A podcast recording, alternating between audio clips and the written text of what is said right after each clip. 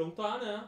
Ao vivo, fechou? Estamos ao fechou? vivo. Valeu. Dali. Já tô nervoso. Já tá nervoso? Rafa, valeu, brigadão. Valeu. Tava ansioso mesmo por essa presença. Cara, então, uh, designer, ilustrador, fotógrafo. Ilustrador não sei se dá pra chamar. É? Profissional não sei se dá pra chamar. Não, Mas digamos que design. Eu acho que se definir pelo, pelo trabalho é uma bosta, né? Total. Porque. Enfim, é uma bosta. Eu não sou meu trabalho. Eu acho que Rafa, um cara que acredita num, que um futuro pode ser mais próspero, mais engraçadinho, talvez mais colaborativo. Eu uso meu trabalho pra isso. Talvez eu use meu consumo pra isso. Talvez eu acho que é isso que eu me definiria. Acho que também a coisa que mais me define é ter vindo de periferia, né? Acho que isso daí também é uma parada que vai. Sem Depois eu falo. É, é, eu ia chegar, eu ia chegar, eu ia chegar nesse tópico isso daí. Um minuto é- já falou, estourou, estourou. Então tá, obrigado, boa É, noite. já falou. Mas, cara, o que que tu, no momento, o que tu mais faz? E eu sempre curto perguntar, tipo assim, ó, co- como se tu estivesse explicando pra uma criança de 8 anos. O que que tu faz no Eu momento? faço imagens. Faz imagens. Eu faço coisas de ver. Show. Eu acho que é isso. Faz né? coisas de ver. Pra criança. É pra isso criança. aí. E Eu como gosto que tu pra faz? avó, né? Eu. Como eu faço? Cara, essa pergunta é foda. Eu acho que eu tento fazer de uma forma divertida. Eu acho que é por isso que eu trabalho com coisas visuais, porque eu acho que quando é muito invisível eu fico meio. Putz, sabe? Ahn, eu tento fazer de uma forma divertida, tento fazer de uma forma colaborativa, porque eu gosto muito de trabalhar com gente diferente, acho que dá pra gente aprender bastante. E eu acho que eu tento fazer de uma forma inclusiva. Não sei se eu chego a fazer, mas acho que pelo menos eu tento. Que eu tenho assim uma coisa na minha cabeça de tipo sempre colocar as pessoas da margem pra dentro, né? Puxar as pessoas pro centro. Então, acho que assim é como eu faço. Acho que fica a dúvida agora na minha cabeça de como que isso chega num visual, né? Mas quando a parada é só conceito, pra ti não te atrai tanto, então. Defina só conceito. Cara, quando é só teoria, basicamente um estudo só teórico não te atrairia tanto, tu vai dar algum jeito de tornar a parada visual? Eu não sei se. Eu não sei se eu acredito muito nessa dicotomia de que tem uma diferença entre uma coisa teórica uma coisa prática, porque eu acho que não tem como chegar num prático sem ter o- teórico antes. E ao mesmo tempo não dá pra tu afirmar que um teórico funciona sem ter feito uma prática também. Justo, justíssimo. Então, por mim, por si só, assim. Eu acho que é por isso que eu acredito num pensamento mais científico. Porque Importante. ele, ele, ele tem esses pré-requisitos para ele se tornar consolidado. sim, Então. tem que validar a parada. Aí, acho que respondendo a tua pergunta de quando o, o negócio é muito teórico, que eu acho que eu leio essa tua, essa tua pergunta de um jeito, tipo, quando eu vejo que alguma coisa é apenas escrita, eu não consigo ver nada além de uma ideia Isso. que ela tá escrita ou falada, eu tenho muita curiosidade de testar ela, que foi o que eu tentei fazer também com o processo de hum, design centrado em comunidades, por exemplo. Quando eu descobri, eu fiquei, ah, eu vou testar isso aqui, entendeu?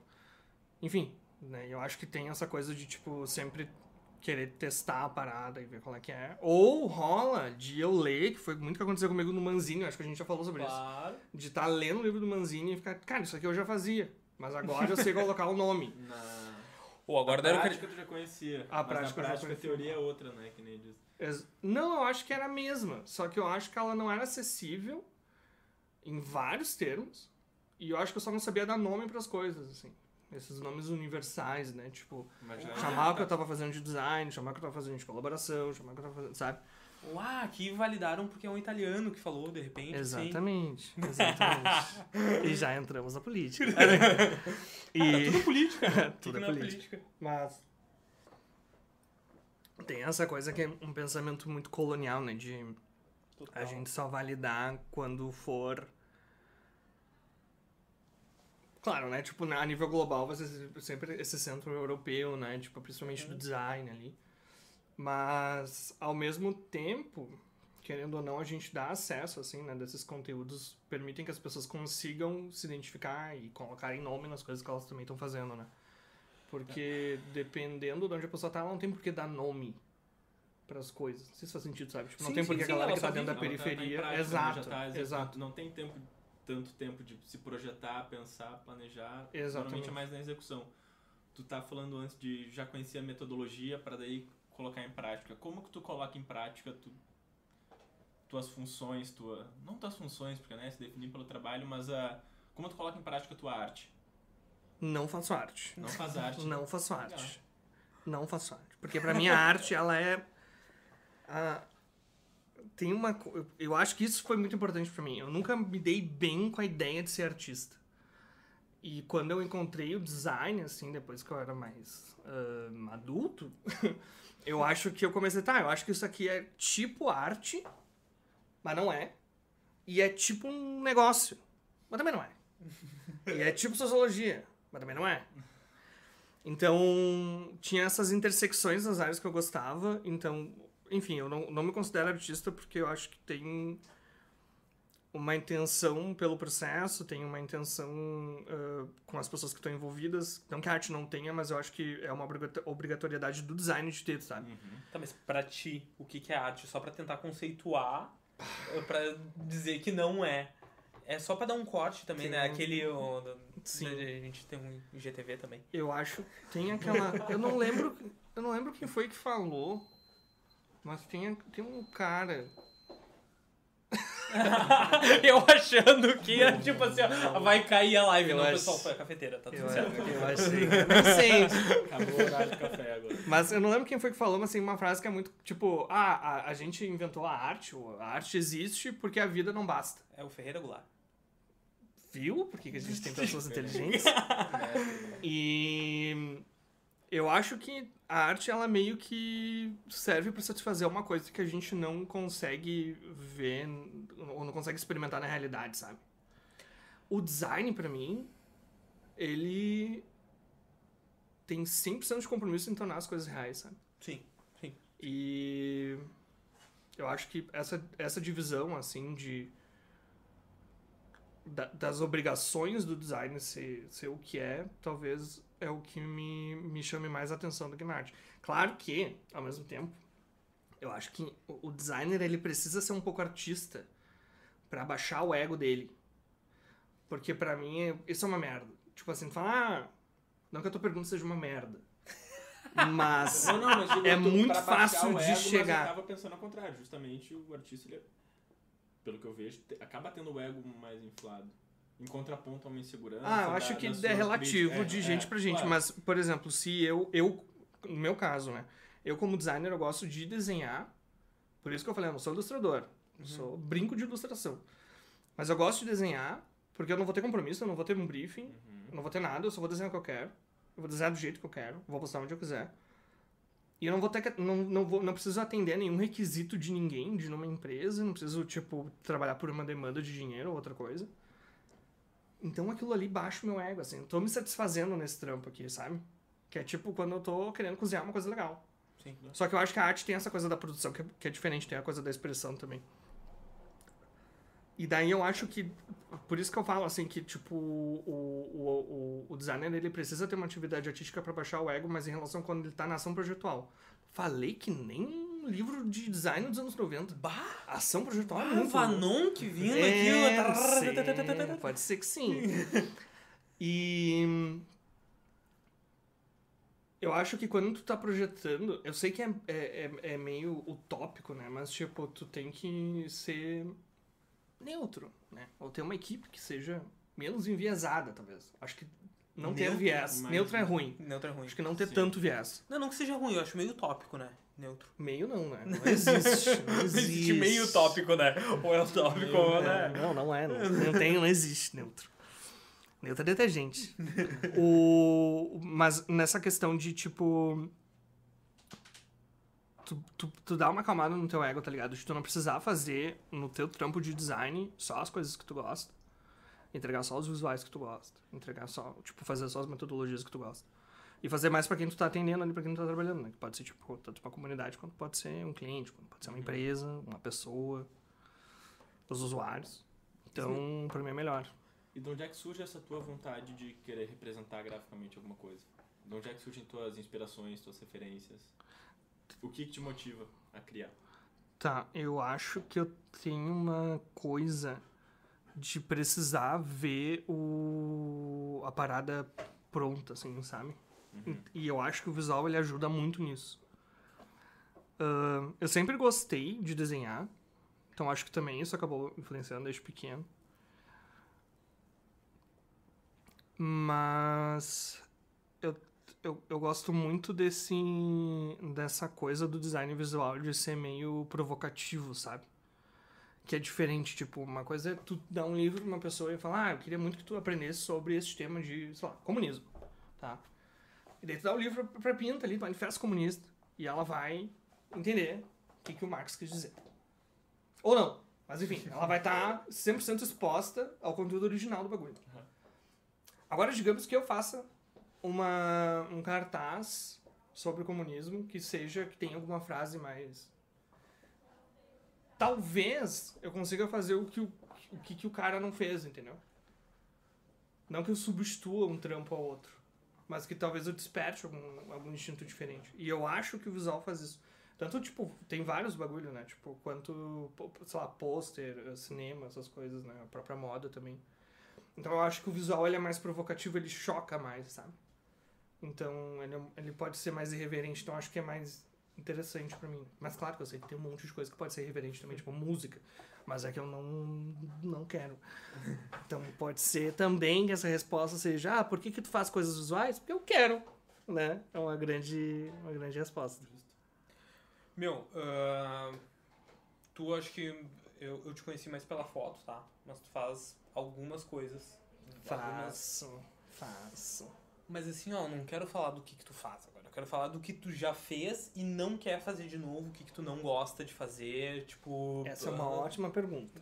Porque Me sentindo roda viva agora sendo elogiado pelo convidado. Não vou negar que eu vou é meter uma um- ótima pergunta. Obrigado. Mas eu eu comecei a trabalhar entregando hum, coffee break para reuniões de empresa. E depois o meu, meu, meu trabalho formal, né? Foi bico, né? Que a gente chama de freela. Mas- Normalmente usou o bico. E depois eu comecei a trabalhar com telemarketing, que eu vendia marcas e patentes. Aí eu desisti, fui trabalhar em atendimento também de, de, de telefone, assim. Isso é uma coisa que eu não quero fazer nunca mais, com certeza. Trabalhei já com financeiro. Um bom tempo.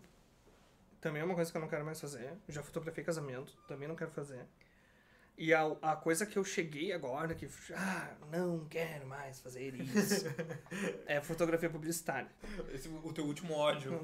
Não é óbvio. Mas é que pra mim ficou um pouco vazio porque eu achei que a fotografia. Porque assim, todo mundo falando, ah, escolha trabalho com que ame, nunca tra tem que trabalhar um dia da vida. Mentira. Não. Uma grandíssima mentira. É, é trabalho com que você ame e você nunca mais vai querer amar nada. E daí.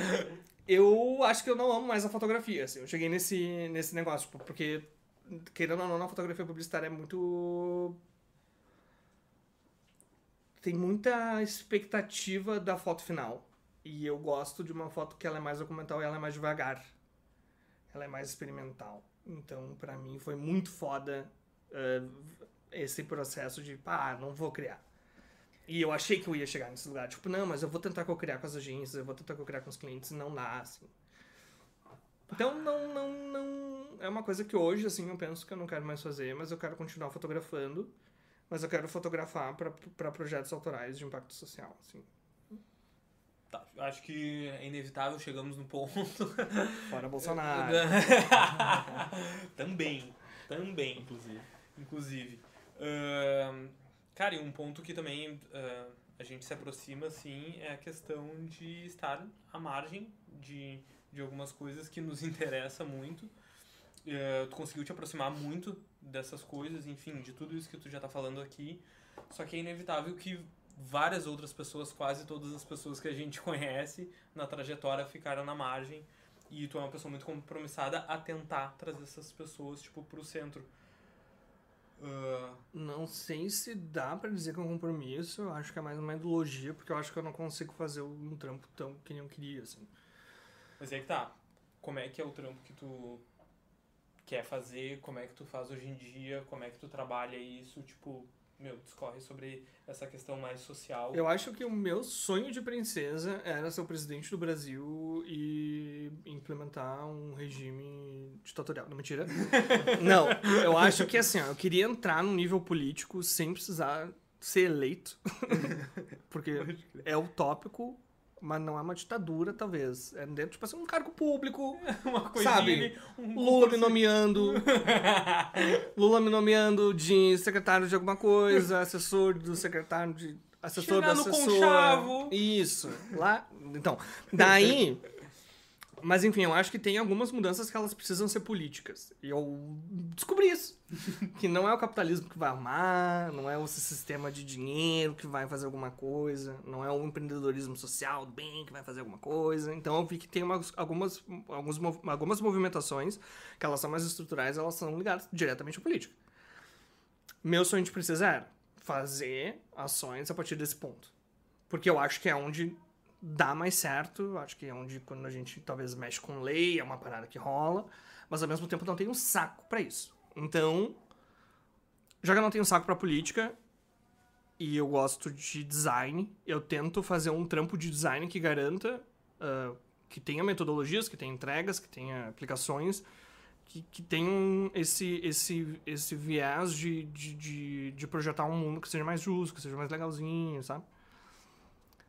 Nem sempre dá certo, nem sempre vai ter dinheiro para fazer isso, nem sempre vai ter braço para fazer isso.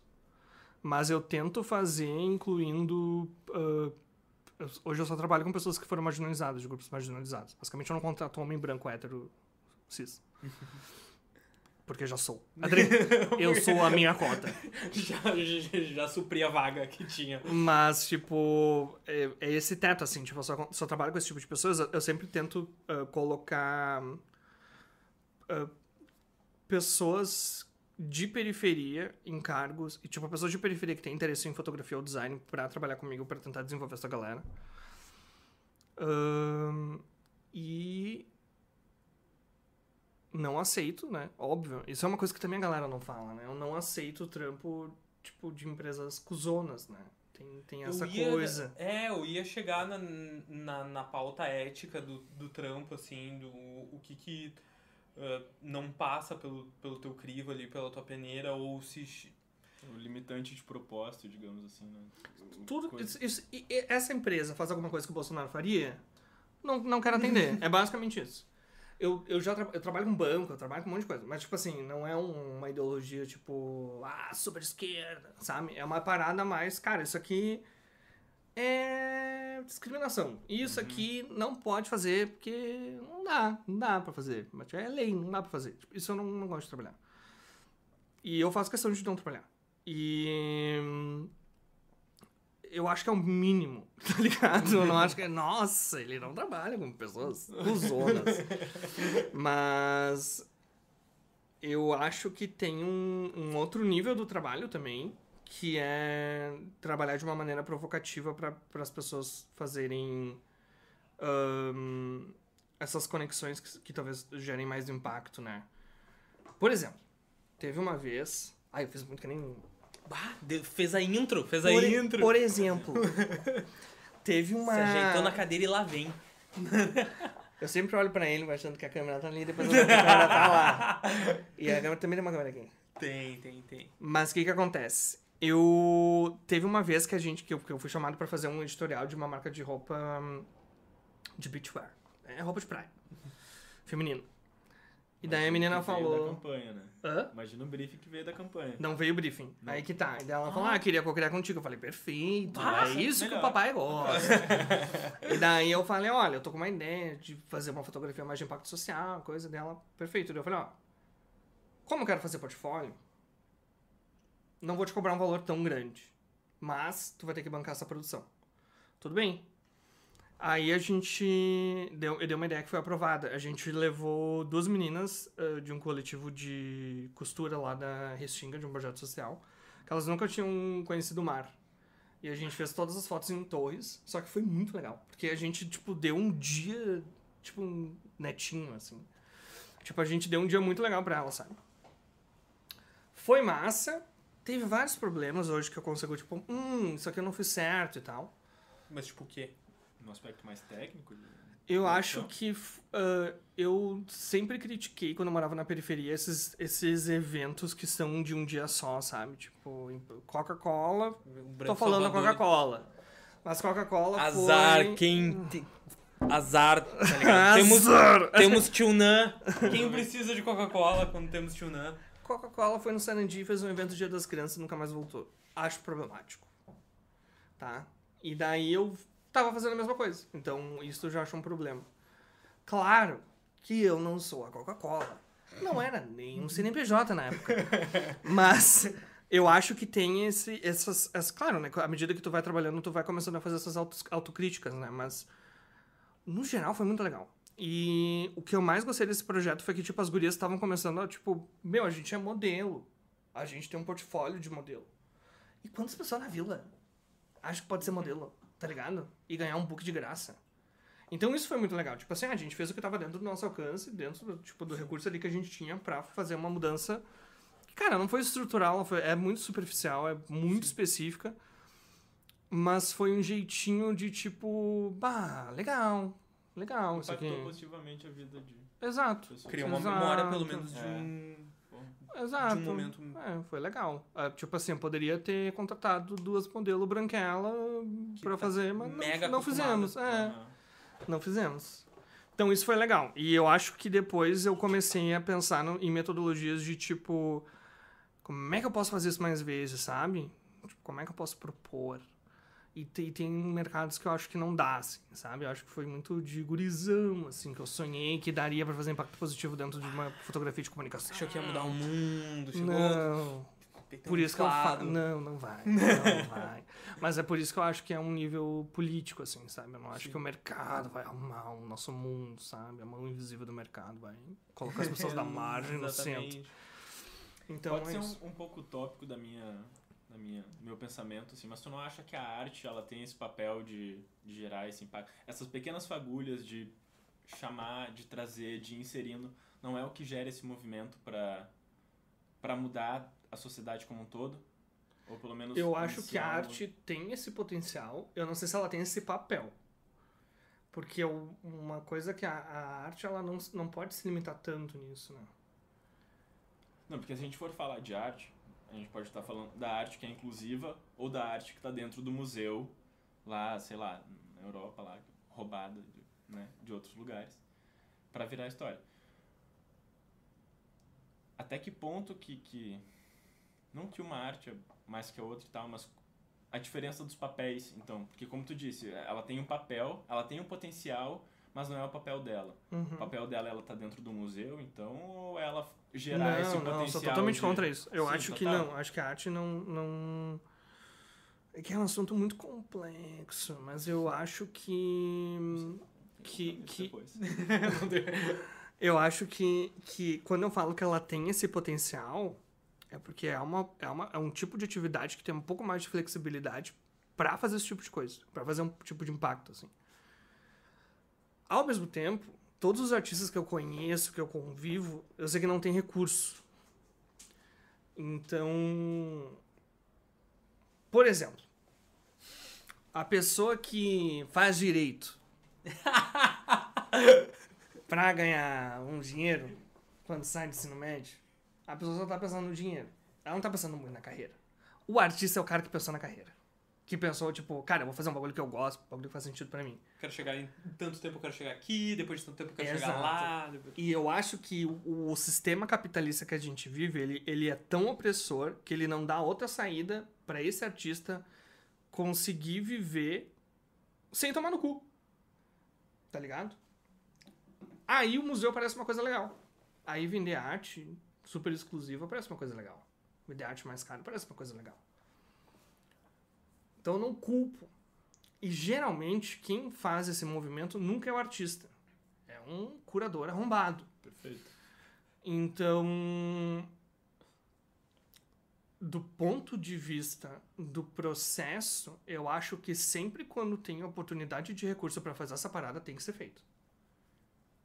Mas não sei se é o papel da arte. Acho que é muita coisa dá para fazer. Eu acho que a gente fica muito, uh, claro, né, a gente trabalha com coisas mais criativas, a gente fica muito nicho, muito muito preso, né, nessas, nessas nesse tipo de atividade, mas se a gente for pensar, uh, tem como um contador fazer impacto social. E muito fácil, tá ligado? Muito fácil. Tem como um advogado fazer um trabalho social. Tá ligado? Muito fácil. Tem como um policial tirar um pouco do viés dele. Muito fácil. Mas as coisas não são feitas. Então, por isso que eu acho que esses, esses, esse, essa discussão ela tem que ser levada para os outros níveis também, tá ligado? Acho que é isso. Cara, e como é que tu, uh, tu falou ali, eu achei muito legal, assim, o planejar a, a carreira é um, uma coisa uh, do artista, talvez, né? Como é que tu, tu te planeja agora que nem um artista? Eu sei que tu odeia ser taxado de artista, mas tu te planeja que Mas acho que nenhum... entendi o que tu tá perguntando. E ou tu tá mais pela grana agora, talvez um misto dos dois. Nesse exato momento eu estou pela grana, inicialmente eu sou uma putinha do capitalismo. Aqui embaixo vai entrar o número de Pix.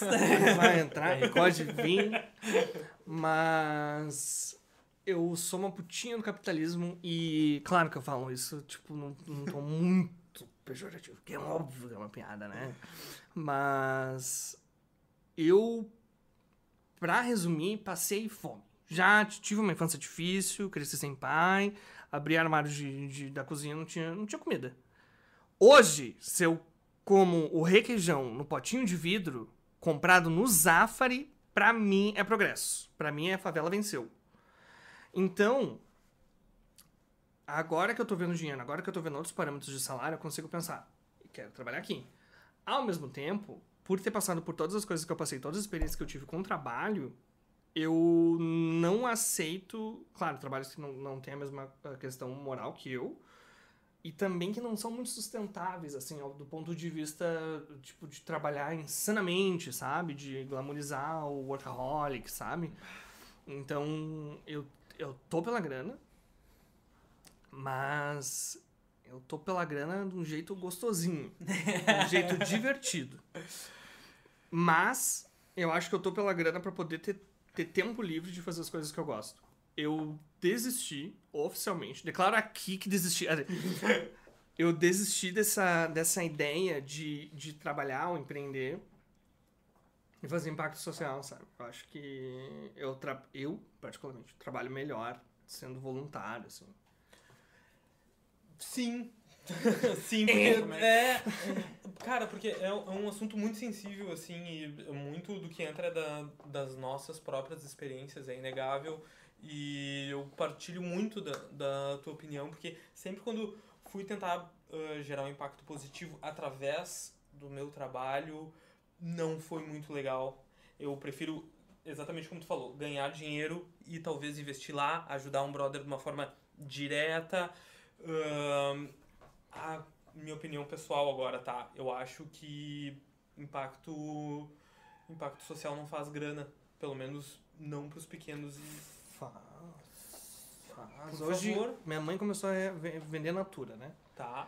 E hoje eu comprei um perfume para meu pai, no Dia dos Pais. E quando eu tava no final da compra, trabalho com UX, então eu já presto atenção muito nisso. Também trabalho com UX. E quando eu, no final da compra me aparece um card assim: ah, sua compra gerou um impacto positivo em não sei quantos pegar de carbono a menos, é, reciclagem de não sei que de vidro, pá, pá, pá, dá dinheiro, dá dinheiro. Eu, num momento, fiquei, caralho, fiz a minha caridade do dia. Comprei na, comprei na Natura, sabe? Sim, sim, sim, sim. Nada mais me atinge. Porque a parte... Eu não preciso dividir o lixo. Eu comprei na Natura. Então eu acho que dá essa falsa sensação, sabe? De que negócios que têm impacto social. Claro que eu não, eu não sei até que ponto é um impacto social, tá ligado? Eu, talvez eu me expressei errado na minha colocação, não quis dizer. Não, Tá? não. Ah, hum, então, assim, o que eu queria dizer é que dá dinheiro pra alguém. Ah, tá. E não importa se essa pessoa vai ser a Natura ou se essa pessoa vai ser um empreendedor social porto-alegrense. Tá? Tá, não, não, ok, ok. E entendi. vai dar dinheiro pra alguém. Porque, e eu acho que Mas isso não é é pra quem foda. deveria dar, né? Não pra quem deveria dar. Tá. E aí eu acho no que, eu, que é o problema. Exato. Porque, fechou. e não é um problema. Tem uma parcela de culpa do, do empreendedor, do, do dono da Natura? Tem, pra caralho.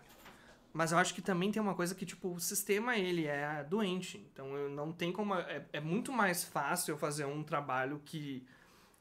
É muito mais fácil hoje, no capitalismo, no Brasil, a gente fazer um trabalho que tem um trabalho escravo, tá? Real, do que ter um trabalho que promova dignidade, sei lá, moda. Muito mais fácil eu, eu, eu escravizar, tá ligado? Ter um trabalho Total. análogo à escravidão. Quando eu, sei lá, numa, com uma costureira. Do que eu ter uma marca de moda, que tipo, de roupa ali, que, que vai promover a saúde, que vai promover a renda, tá ligado? Dessa pessoa. Ah, seja minimamente justo de ponta a ponta, pelo menos. minimamente, minimamente. só justo. Minimamente. E é foda isso, porque quando a gente fala de impacto social, por isso que eu falei, ah, eu faço menos que o mínimo ali, né? Claro. Mas quando a gente fala de impacto social, parece que a gente sempre almeja o justo, né? É. Tipo, ó, vamos dar, vamos dar acessibilidade a cadeirantes. Porra! Isso é o mínimo, O mínimo. tá ligado? Tipo, se tu não tem que pegar um cara no colo e levar até onde é que ele quer, Exato. me parece meio que mínimo, assim, entendeu? Vamos fazer uma ação de comunicação que, sei lá, a gente vai informar o- a taxa de, de desvio de dinheiro no Brasil. Cara, isso é um bagulho que já devia tá, Tipo assim, tá ligado? Então, assim, eu acho que a nossa régua já é muito baixa por si só. Porque a gente já não tem os bagulho. Então, assim. No geral, continuo com aquela ideia de que é um bagulho muito mais político, tá ligado? Que não é um bagulho também que a gente tem que olhar por um viés de. Ah, mas se a gente for fazer impacto social, tem que dar grana, tá ligado? Ou tipo, vai ser por intermédio das empresas. Acho que também não é muito esse caminho. É, mas tu não acha que esse pensamento pode eh, deixar as pessoas meio um pouco ah, conformadas? Tipo assim, ah, tem que vir de uma direção política, tipo, talvez não seja comigo. A, a, a galera lá da, da publicidade se esquivar um pouco, a galera da direção de arte se esquivar um pouco. Eu tenho a impressão que tem mais gente negacionista do que gente conformada. Pra mim, sair do negacionismo e for pra conformação já tá ótimo. Eu já, já tô no tipo avanço. assim. Cotas. Cotas. Cara. Tem gente que acho que é privilégio que a gente tá dando para pessoas pretas ou de baixa renda, sabe? E então se a gente, por exemplo, sair desse lugar para tipo, ah, não vou fazer nada em relação às cotas, vou só deixar elas acontecerem, pra mim já tá ótimo. Entendi. Tô conformado em relação às cotas, tá ligado? Sim, sim. O que eu acho foda é que tem gente que não deixa a galera trabalhar. Tá ligado? Tem alguma experiência com isso, sim? Cara, vacinação no Brasil, por exemplo, é um ótimo exemplo. Ótimo exemplo. Não, não, mas eu digo, tipo, alguma experiência Mas- tua de trampo, assim. Tentando pensar em situações que eu não preciso falar nomes. Aproveitar o gancho, então, para fazer a primeira servida da cachaçinha do Tuna. Esse é um exemplar de acerola. Uh, Vai ser novo esse para todos nós aqui. Com licença. Espero que tu entenda a semiótica dos copos dos apresentadores É. e do convidado. Cara, Eu percebi. eu percebi. Eu Será que percebi. tão na maldade?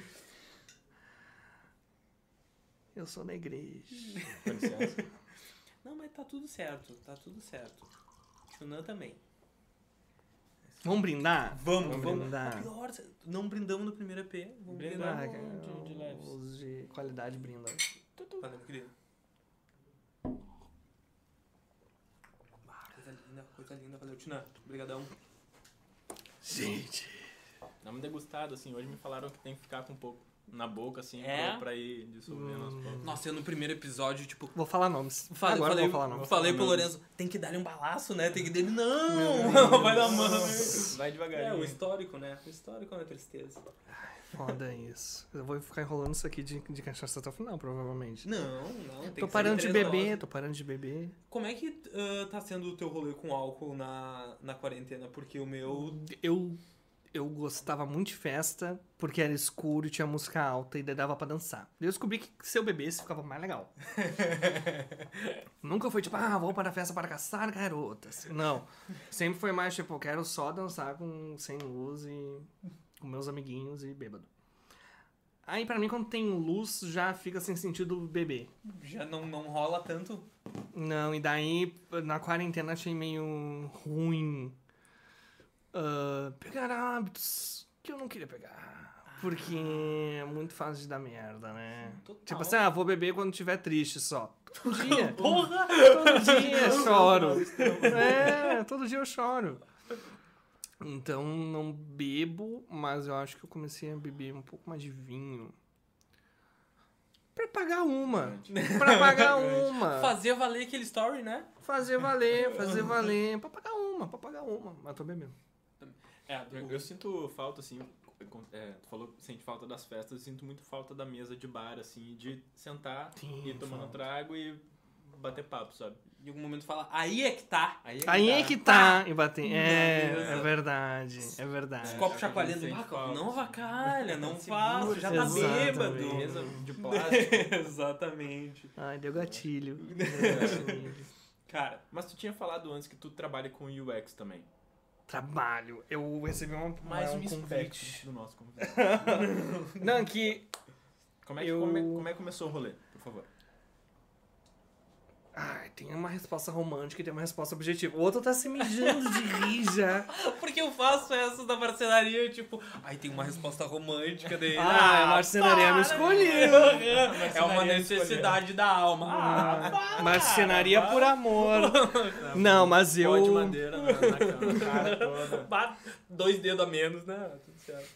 Mas eu tenho um amigo chamado Daniel Larusso, que não é o cara do Karate Kid. Tá. É o que tem a revenda de carro aqui, né? Hum, Também acho que não, daí. Acho que não. Prefiro não saber. Mas o que que acontece? Ele hum, trabalhava numa empresa chamada Season, que ele era Head of Design. E Ele eles quê? precisavam... Cabeça de design. Tá. Eu vou falar muita coisa em inglês. Perfeito. Mas. O que que acontece? Ele, ele precisava de um designer, e daí, ah, aquela coisa toda, a gente foi no primeiro date. um drink. Oh, daí depois eu já tava falando coisas que eu não queria, tipo, sim, aceito trabalhar nessa empresa. Eu também faço motion, eu também faço, não sei. Não, motion não. Motion não. Não bota palavras no meu cu. Digo. E daí ele falou, ah, cara, legal, porque tu. tu tem um. Tu, tem, tu, tu fez uns projetos legais, acho que faria sentido, não sei o quê. É uma área nova, a gente sabe que tu ia aprender e tal. E acho que amei, porque eu sempre gostei muito de. de dessa. dessa. de uma ação projetual explorativa. E, e daí eu acho que, que quando tu tá na tecnologia é mais legal, né? Porque parece que tem muita coisa pra fazer. Então. Fui trabalhar lá. E, inclusive, hoje, dia 13. É. 13 eh, foi meu último dia lá. Eu tô indo agora pra uma empresa chamada Around Pegs. ahn, trabalhar também com UX e UI design. E, cara, tô gostando, assim, parece uma coisa saudável. Sabe? Diferente de comunicação, sabe? Uhum. Parece uma galera mais saudável, mais ágil. Então, acabei gostando, sabe? Como é que tu te envolve no processo, assim, na parte de pesquisa, de execução, de... Na Mais Season, no UX, mais no UI? eu acho que mais no UI, mas eu acho que não dá pra tirar um do outro também, tá ligado? Uhum. Nem que tu não faça pesquisa, eu acho que tem um negócio tipo boas práticas mundiais de, Interpretação, é, claro. de contraste, de usabilidade, de acessibilidade. Então, acaba não saindo muito. Mas. Eu acho que eu tenho gostado mais dessa parte de UX também. Então, eu, eu gosto muito que, que a galera já usa UX barra UI. Uhum. Porque é como eu me sinto. Então. E eu também gosto muito dessa coisa de não precisar. uh, do- do- eu lembro das primeiras semanas assim que eu comecei a trabalhar com isso que eu reclamava muito pro meu chefe. Tipo, cara, não tenho que lealtar. Tô nervoso. Tem um botão? E daí, tipo, tu fica muito tempo pensando, né? Ah, qual botão? Onde é que vai ficar? Não sei o que, o fluxo, o teste, o protótipo. Então eu gostei muito dessa parte, assim, de, de, de ter que pensar mais uh, pro design ficar invisível, sabe? O- Dizem, né, que o, que o- Boa frase. tu né? vai falar Não, essa pode daí, né? falar, eu não Pode vou falar. que Não, o eu não você. tipo, Não, não, não, você. não, nunca sei, Eu não vou sei. falar, eu não vou falar. Eu não sei quem é o autor. Eu queria um Eu outro também lá. não sei quem é, autor desconhecido. Ah, como é que era a O frase? Lino Orkut. Babumer. Clarice Lispector. É. Acredita, acredita? Mas do design Eu frase. É, que o bom design é aquele design que, que é o que não se Eu vê, imagino né? que tu inventou, mas eu acho que é Mas quase é, isso. né? É o Jeter Ramos, é. não é? Cara, não sei, tá, tá num, no inconsciente Jeter Ramos, coletivo, tu assim. inventou esse nome. Jeter Ramos. Jeter Ramos, cara, da Braun. O quê? Hum, a de... De maquininha. Utensílios domésticos que foi, serviu de referência pra todos os produtos da Apple. Da Apple. Vou te encaminhar o linkzinho. É Brown Ah. ou Brown? Ah, cara, é que o meu alemão não tá muito bom, né? É. Então, vou deixar no ar, vou Brown. deixar no ar. Tu achou que eu não ia chegar nesse momento, mas assim, ó, Sarandi, né? Tu, Sarandi. UX para Sarandi, tá. Não, Poxa, tem tudo Do- a ver aí, não quero dizer nada. Mas do A Sarandi gente pode falar sobre isso. para a ONU. Ah, isso é muito legal, meu carteiraço! Bah! Esse é o meu maior carteiraço! Como, quando, por quê? Meu, Tudo aconteceu em 1997, 5 de fevereiro, quando eu nasci. Aí a mamãe disse... Não, tá, eu faço parte de uma rede hum, chamada Global Shapers Community, que existe no mundo inteiro, é uma iniciativa do Fórum Econômico Mundial. Pega esse carteiraço. Não, é muito carteiraço, tipo, a galera de direita. E... O que que acontece? A gente tava promovendo um... A galera, né? Eu não tava promovendo. A galera de Manaus tava promovendo um encontro nacional de, todos os hubs, né? De todos os, os grupos de Global Shippers dentro do Brasil. Eu não tinha grana pra ir. Aí eles... Fizeram, tipo, um concurso, assim. Nossa, eu tô explicando desde o início, né? é isso. Mas eles é fizeram, tipo assim, um concursinho. Venha pra cá, pra Amazônia, a gente vai pagar e tu só vai ter que fazer uma, uma participação num painel, né? Que a gente vai te alocar. Eu mandei, falei, ah, posso falar sobre design, posso falar né, social, periferia. uh. E daí me chamaram, fui pra lá e foi tudo, assim, porque eu conheci muita gente foda e a gente fez uma imersão numa, numa comunidade ribeirinha chamada Tu- Tumbira, que é uma, é uma comunidade que recebeu o apoio da FAS, né, da Fundação Amazônia Sustentável, e tipo, eles, ah, tem todo um lance do turismo ali, é muito legal. Cara, daí. Teve um. Tudo. Quando a gente tava indo de barco pra lá, o meu amigo falou: Ó, meu, tô. Que ele trabalha com realidade virtual. Ele falou: Ah, tô pensando em fazer uma parada aqui, né, na Amazônia. Que a gente, a gente que é gaúcho vai, vai pra Manaus, pra Amazônia. É um foco é, só, é, né? Amazônia.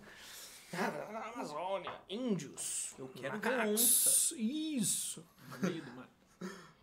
E daí, cara, quero fazer um negócio. ah, eu, cara, boto fé. Mas eu vim mais na intenção de fotografar ribeirinhos. Porque eu tinha uma amiga que, que é pesquisadora lá, de abelhas, e ela falou, cara, tipo, todo mundo vem pra fotografar mato, bicho e índio. E índio é difícil, tá ligado? Indígenas são. É, é delicado porque tem toda a questão, né? É muito delicado, é complexo, acho que não, não fotografem. Basicamente. E daí. Ela falou, cara, talvez faça mais sentido uh, tu fotografar uh, comunidades ribeirinhas, porque isso é uma questão muito complexa e ninguém tá falando disso. Eu falei, legal. Vou fotografar. Fui nessa intenção, falei pro meu amigo, cara, eu tô querendo fotografar pessoas ribeirinhas, né? Tava na- na- no sonho de fazer um livro, né? O cara acha que vai ficar dois dias e, ah, livro. Já nasceu, já, já, já desce direto na gráfica já. É. D21, pode pegar. Esse post foi meu oferecimento das gráficas D21. Mas e daí eles. Ele. Tá, daí ele, ele. Eu falei, cara, tipo, quero fazer uma coisa relacionada com os ribeirinhos. Acho que tem bastante coisa conceitual que dá pra trabalhar. Fizemos, convidamos uma, uma caralhada de gente, mas a gente convidou uma pessoa muitíssimo especial, que foi a Eudê, que é uma ribeirinha, que é fotógrafa também, da comunidade. Puta, esqueci, Eudê. Esqueci o nome. Esqueci o nome da comunidade Eudê. Aí também só mora a família dela lá, então é difícil, né? A gente não foi pra lá também, foda. Mas a gente chamou o Den, o Den é ribeirinha, daí ela conseguiu fazer toda essa... Construiu pontes, né? Que eu falei. Quem pegar a referência pegou agora. tipo, tanto do time de produção quanto, do- quanto dos, dos próprios ribeirinhos, né? Então a gente acabou produzindo, tipo, um mini documentário. Então a gente fez todo um um processo que foi muito centrado no, no design, design baseado em comunidades, que a gente não estava fazendo para um usuário final. Tipo, ah, o que, que o nosso usuário gostaria de ver sobre a Amazônia? O que o nosso usuário gostaria de ver sobre... Né? Qual, qual seria a experiência mais legal pra galera que vai estar vendo esse filme, né? a gente pensou mais, tipo, "Meu, o que, que os ribeirinhos estão querendo falar, né? Tipo, como se eles fossem reais criativos e a gente só fosse a mão que fosse pegar no Premiere ali. Sim, meio, tipo, Exato. E a gente foi em várias casas, assim, na comunidade de Tumbira e de Saracá, entrevistou líderes comunitários, né, empreendedores ali, e fez várias perguntas do tipo, ah, como é que, qual é a tua relação com a comunidade, como é que, como é que surgiu e o que, que tu espera pro futuro, né, sempre essa relação de futuro. Depois disso a gente se juntou com o D, fez o filme, ai, falei muito mais do que tinha que falar. Então, E não sei, Só vai, falou só vai. ONU, Mas nós Vai vamos demorar, chegar lá. vai Não, demorar. mas eu, eu confio, eu confio. E daí a gente fez o filme e eu amo esse filme, porque, cara, ele ele é realidade virtual, então é uma parada que eu, que eu curto pra caralho. Ahn, tem toda essa pegada da tecnologia, teve o negócio do design e que a gente conseguiu gerar um impacto, a gente fez com quase nada de dinheiro, assim, tipo, eu vendi vários ensaios pra, pra ir pra lá também, consegui, porque, claro, né, tipo, eu fui de graça pra Manaus, mas a gente teve vários custos com produção. Deu pra fazer várias coisas. O documentário ficou muito foda, a gente acabou centralizando no, no assunto principal de, de como os, os ribeirinhos ali, né, que a gente entrevistou, estavam tendo um desenvolvimento sustentável baseado no turismo de base comunitária. Então, de, que for, de uma forma que, tipo, a galera ia pra lá e, tipo, consumia no restaurante deles, tipo, não precisava sair da comunidade. Isso é uma coisa muito comum em Manaus, né, que a galera vai pra Manaus e, tipo, vai pra uma comunidade, vai pra, pra uma aldeia, volta, vai pra não sei o que, volta. Então tu consegue ficar hospedado dentro da comunidade, tu consegue consumir, tem tudo, tudo lá. E é sustentável, é foda, e é comunitário. E a galera tem umas ideias muito pra frente, assim. Então foi muito legal, a gente se, se, se apegou nisso, fez sobre isso, e o nome Cipó de Jabuti foi... É um, é o nome de uma planta, né? Um cipó. Jabuti é a tartaruga lá. Que, que é o jabuti, né? Não é a tartaruga, porque se não fosse o cipó da tartaruga. Mas... Só, só, só pra o pessoal fazer o, o link. É, essa- tipo... Enfim, daí tem esse cipó que tem uma, uma... Que a galera lá é muito das, das histórias, né? Eu amei isso também. Que tem a história do cipó de jabuti, que é... Todos os, os animais... Eu não sei contar tão bem história. Eu sou muito ruim de contar história, Não, tá assim. indo- é, não, tipo aquelas acredite. piadas prontas, tá Tá ligado? indo tipo, eu não bem, sei tá falar. indo super bem, confia. Não comecei. Mas, tipo assim, tinha uns animais. E daí cada animal comia de acordo com quão perto ele tava da fruta. Então, tipo assim, as árvores dão a fruta lá em cima. Então, tipo assim, macaco, mico, tipo, a galera pegava já, já comia as frutas ali de cima. E o que caía ficava pros animais que, que tipo, rastejavam, que ficavam ali embaixo. Jabuti, no caso. O jabuti era um deles, e daí o macaco, uma vez, eh, pediu pra Deus fazer um, um acesso pro jabuti conseguir comer com eles. E daí que deu o nome, né? Você pode jabuti. Então, na real, ele é uma história sobre acessibilidade, né? Ele é uma história sobre as pessoas que estão na margem conseguirem ah, acessar né, os recursos. E de quem tá no centro, olhar pra margem também. Exato, exato. Eu não gosto de chamar de centro, eu gosto de chamar. Porque parece que a periferia não tem nada, né? Não. Mas- não. Onde está o recurso, né? Sim. Então, quem tem acesso dá o recurso para quem não tem. Então, cara, a gente se ligou nisso, cara, vamos fazer esse é o nome do documentário, vamos falar sobre isso.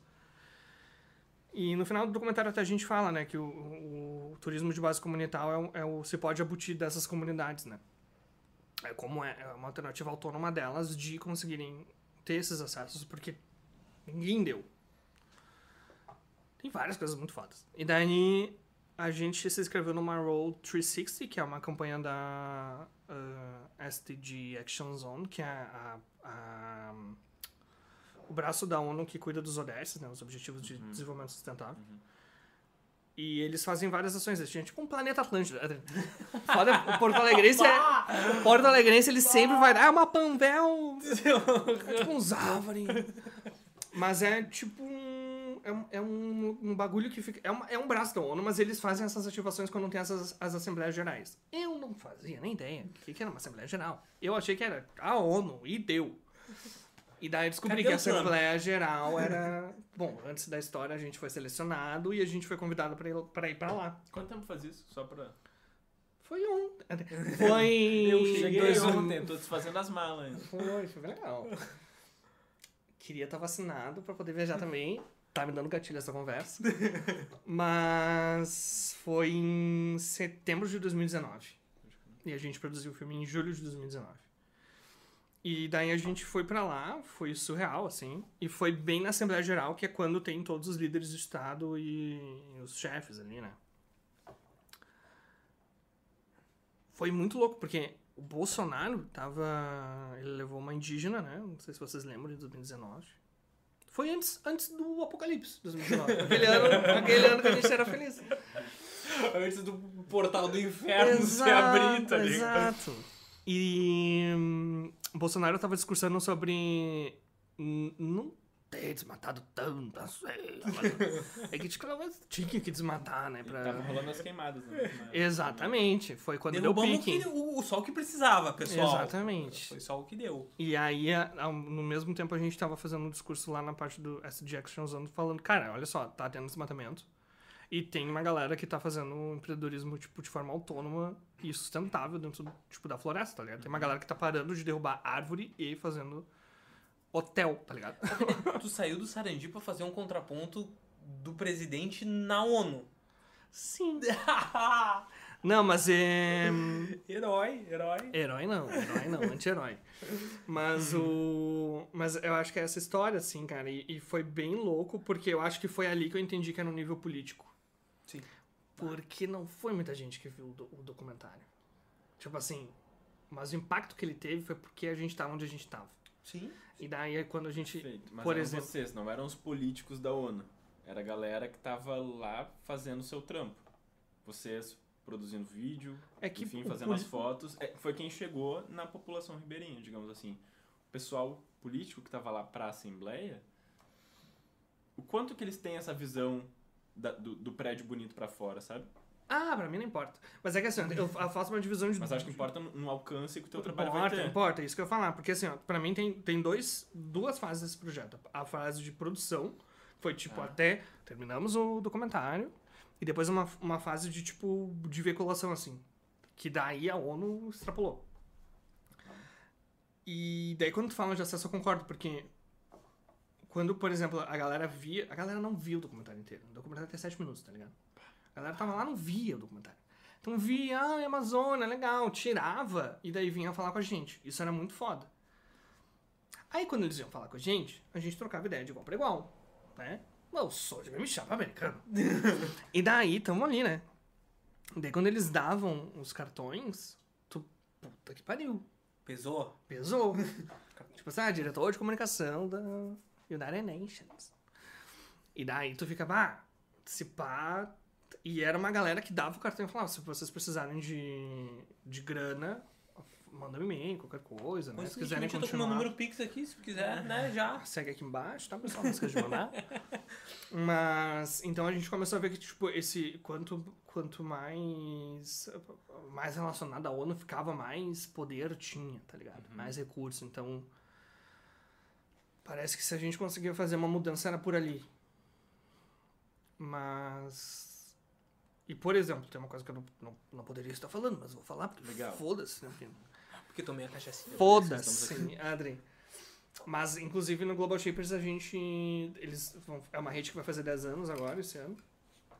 E o Cipó de Jabuti foi o, o projeto ah, que, que mais representou a comunidade dentro desses 10 anos, cara. Tipo, no mundo inteiro, sabe? Então, querendo ou não, esse alcance, esse acesso meio político assim que a gente teve, ele talvez represente mais por uma galera que talvez consiga fazer uma mudança, sabe? Com certeza, com certeza. Sabe que às vezes eu vejo movimentos de, de governo, de prefeitura, eh, buscando digitalizar serviços para que a população tenha mais acesso. Mas eu acho que isso acaba sendo um- um- uma cortina de fumaça para tapar os verdadeiros problemas de acessibilidade. E ouvindo tu falando assim de como vocês chegaram na ponta das populações enquanto estava rolando um outro grande evento com cartões com, com brilho aplicado, sabe? Verniz local, aquele que Verniz deixa... local, bonito, deixa bordinha claro. arredondada, lindo. Nossa. Quase que eu... Então, e A boa essa cachaçinha aqui, desculpa te Boa, interromper. né? Uma boa Não, cachaçinha. pra isso, pode interromper. Tchunã. cachaçinha. Muito obrigado. Parabéns, Tuna, mais Será? uma vez. Totosa. E aí? E daí, cara, não tem momentos que tu acha que o trampo ele poderia ter mais impacto se tivesse um real apoio do Estado? Ou Sim, como mas que o acho que é Estado tu- é poderia sobre isso. apoiar mais? E tudo bem. Total. E tá tudo bem. E tá é sobre tudo bem. isso. E é sobre isso, e é exatamente isso. Como que tu acha que poderia ser, tendo essa visão social de impacto, como que poderia o Estado ter mais ação para para populações mais periféricas? Teve uma universidade chamada Unicinos, Sim.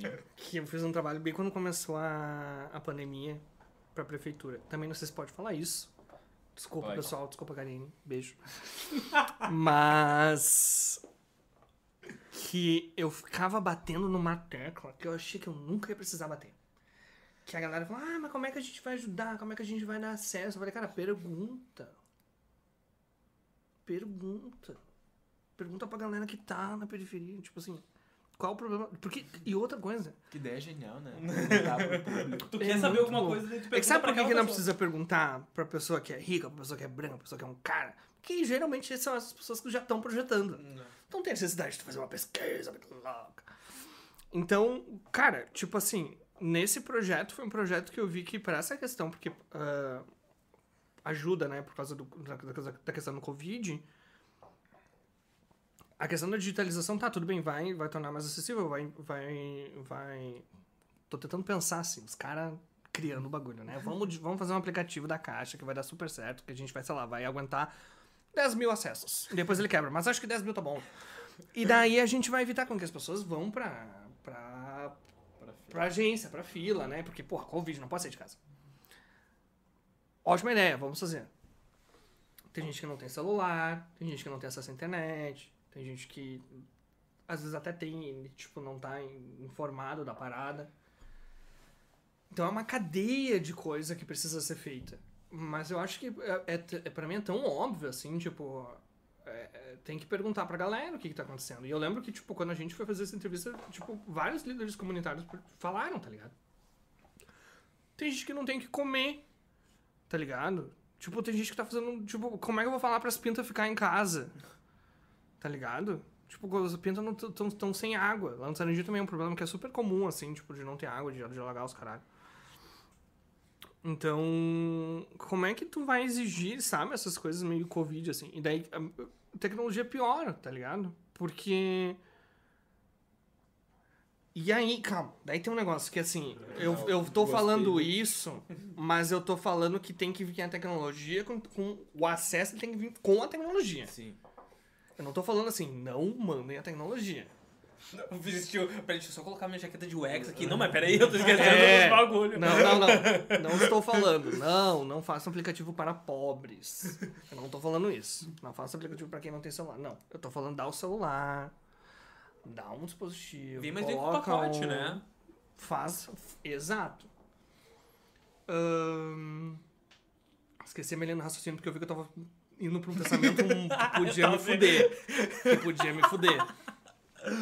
Mas, ah, do- dessa questão, por exemplo, do Cipó de Jabuti, a gente trabalhou com uma mídia imersiva, que é, tipo, a tendência da revolução, quarta revolução industrial, e a gente acessibilizou pra galera, tipo, tanto que, tipo, um guri que foi, que foi o Eric, né, que é um ribeirinho que filmou junto com a gente, ele falou, cara, meu sonho é ser fotógrafo. Eu acho muito foda isso. Tá ligado? O cara tá dentro de uma comunidade ribeirinha, não ter aula direito, tá ligado? Tipo, acesso pra Manaus, todo fudido porque tem que ir de barco. Falar que ia ser fotógrafo, tá ligado? Quando eu tinha a idade dele, eu não sabia o que, que era os bagulho que eu faço hoje, tá ligado? Tipo, claro, não ia saber que era um expert, não sabia que era design, não sabia que era publicidade, não sabia, não tinha nem ideia dessas coisas. Eu queria fazer administração porque conhecia administração, direito e medicina, talvez. Era isso. Aí, quando a gente tem esse negócio do acesso da tecnologia, a gente coloca a galera pra usar, tipo assim, ó, meu, tu tem esses recursos, faz o que tu quiser. O Schwab diz que tem essa- esse salto gigantesco, sabe? Porque é uma galera. O Schwab é o cara que fundou o Fórum Econômico Mundial. Ele, ele tem um livro sobre a Revolução Industrial, a quarta. Então tem esse negócio de, de tu já tá trabalhando com uma, uma, um- com uma comunidade, um tipo de pessoa que é criativa por natureza, porque todas, todas as pessoas que moram em periferia são criativas por natureza, porque tem que fazer coisa, tem que tirar leite de pedra, então isso já é criativo. E daí tu dá acesso à tecnologia, que é uma parada que tipo, é uma- é uma ferramenta exponencial, tá ligado? Isso é um salto gigante que a pessoa tem que dar. Tipo, ela não precisa passar por várias coisas que as outras pessoas tiveram que passar. Isso é muito foda, tá ligado? Então. É, é, é mais essa ideia, assim, tipo, não, não adianta o acesso vir sem tecnologia. Tem, os dois têm que vir junto. E a forma de responder, tipo, tá, mas com acesso a quê? É perguntando. Tipo, não dá pra adivinhar. Então, Vamos começar pelo básico. pelo diálogo. Olha só. É, pela pelo diálogo. E não é um. e não- E, e é foda falar, ah, a resposta está na comunicação, porque é meio óbvio, mas quando a gente, a gente teve acesso ali no, no Hub de Porto Alegre a um, a um candidato, né? À Prefeitura de Porto Alegre, e, e, e a gente fez essa pergunta, cara. Como é que tu vai fazer esse diálogo, tá ligado? Ele, não, vamos manter as portas da prefeitura sempre abertas para todos. Cara, vai tomar no teu cu. Porque assim, ó, a moral do prefeito, da prefeita, é o diálogo ele não vai rolar tipo deixando as portas abertas. Ele vai rolar quando tu for no Morro da Cruz tá ligado? Quando tu for na Restinga. Porque aí tu tá mostrando que tu quer ouvir os caras também tá ligado? Então claro é um diálogo é escuta é. Mas eu acho que é mais intencional sabe? Tipo é, é com mais vontade assim de querer fazer as coisas. assim, é né? exatamente. Exatamente. Cara, ah, tu de forma natural tá meio ligado assim com os empreendedores locais, empreendimentos locais de forma geral. Ah, quem, quem olha lá no teu Instagram sabe, tipo, tá sempre tentando dar um apoio pra essa galera. Porém, contudo, entretanto, todavia, ah, uma produção local pequena que envolve poucas pessoas, inevitavelmente acaba se tornando um produto final meio caro. Tu concorda com isso, não concorda? E se concorda, como tornar isso ah, um pouco mais acessível? Porque, tipo assim, ó, tô te falando agora de consumidor, tá?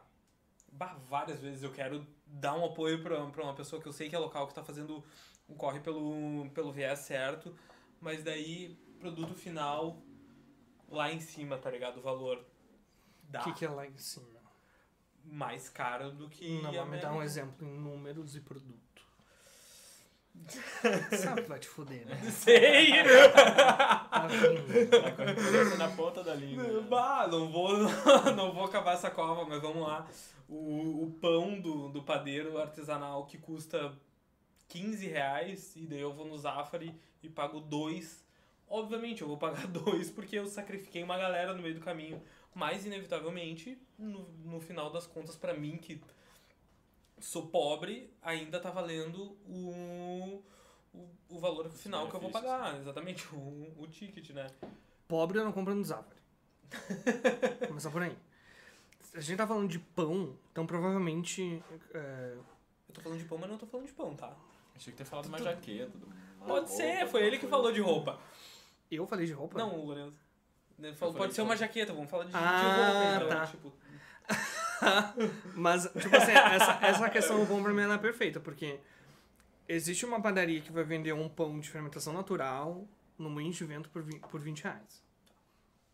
Existe o Zafari, que tem. Nem sei quanto é que é um cacetinho. O Zafari, porque eu não como cacetinho. Você fala cacetinho ou já foi uma palavra que foi cancelada? Não. Não, ainda tá, ainda tá. Pão francês. Mas é que é cringe agora.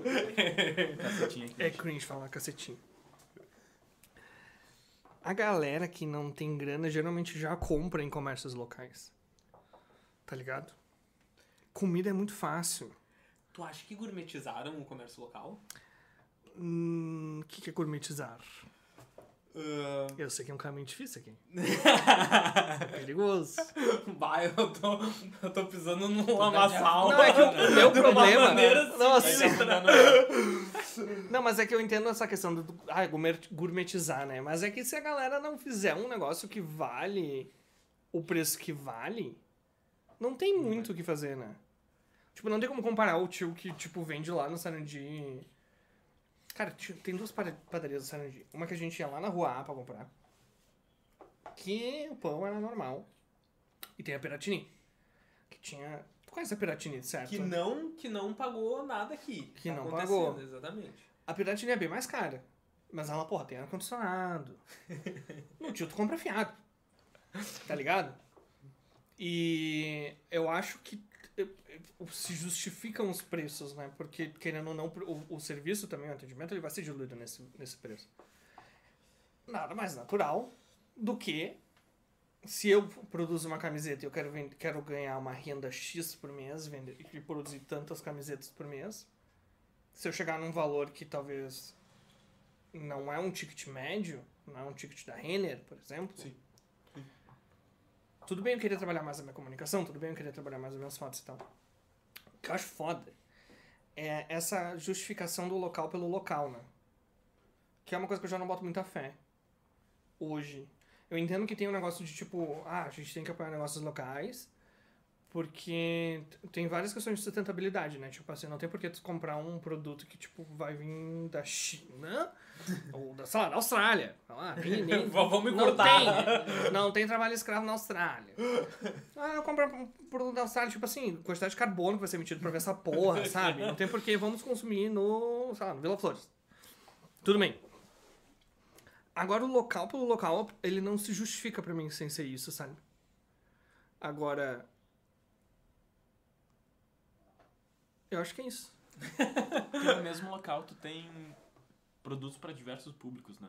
Qual que é o propósito da economia local? Tu vai, tu, tu prefere incentivar daí a padaria do tio, que não lembro o nome que o pão é normal, ou a padaria que já está bem colocada, já está bem posicionada, já tem um produto consolidado, que tem o seu público com um valor aquisitivo mais alto? Qual que é o propósito do incentivar a economia local? É tu... Os dois são locais. Sim, exa... aí é que tá. Os dois são locais. Mas um se identifica. Um vende a bandeira. ver com quem? não, Vende a bandeira do local. O que vende a bandeira? Ele só quer vender pão. Não, mas aí é que tá. A, a minha, a minha Aí crítica, é que tá. talvez, uh, é a galera que. Esse é a gourmetização, que eu acho. Tu vender uh, a identificação de como uh, comércio. com- vou colocar como comércio, tá?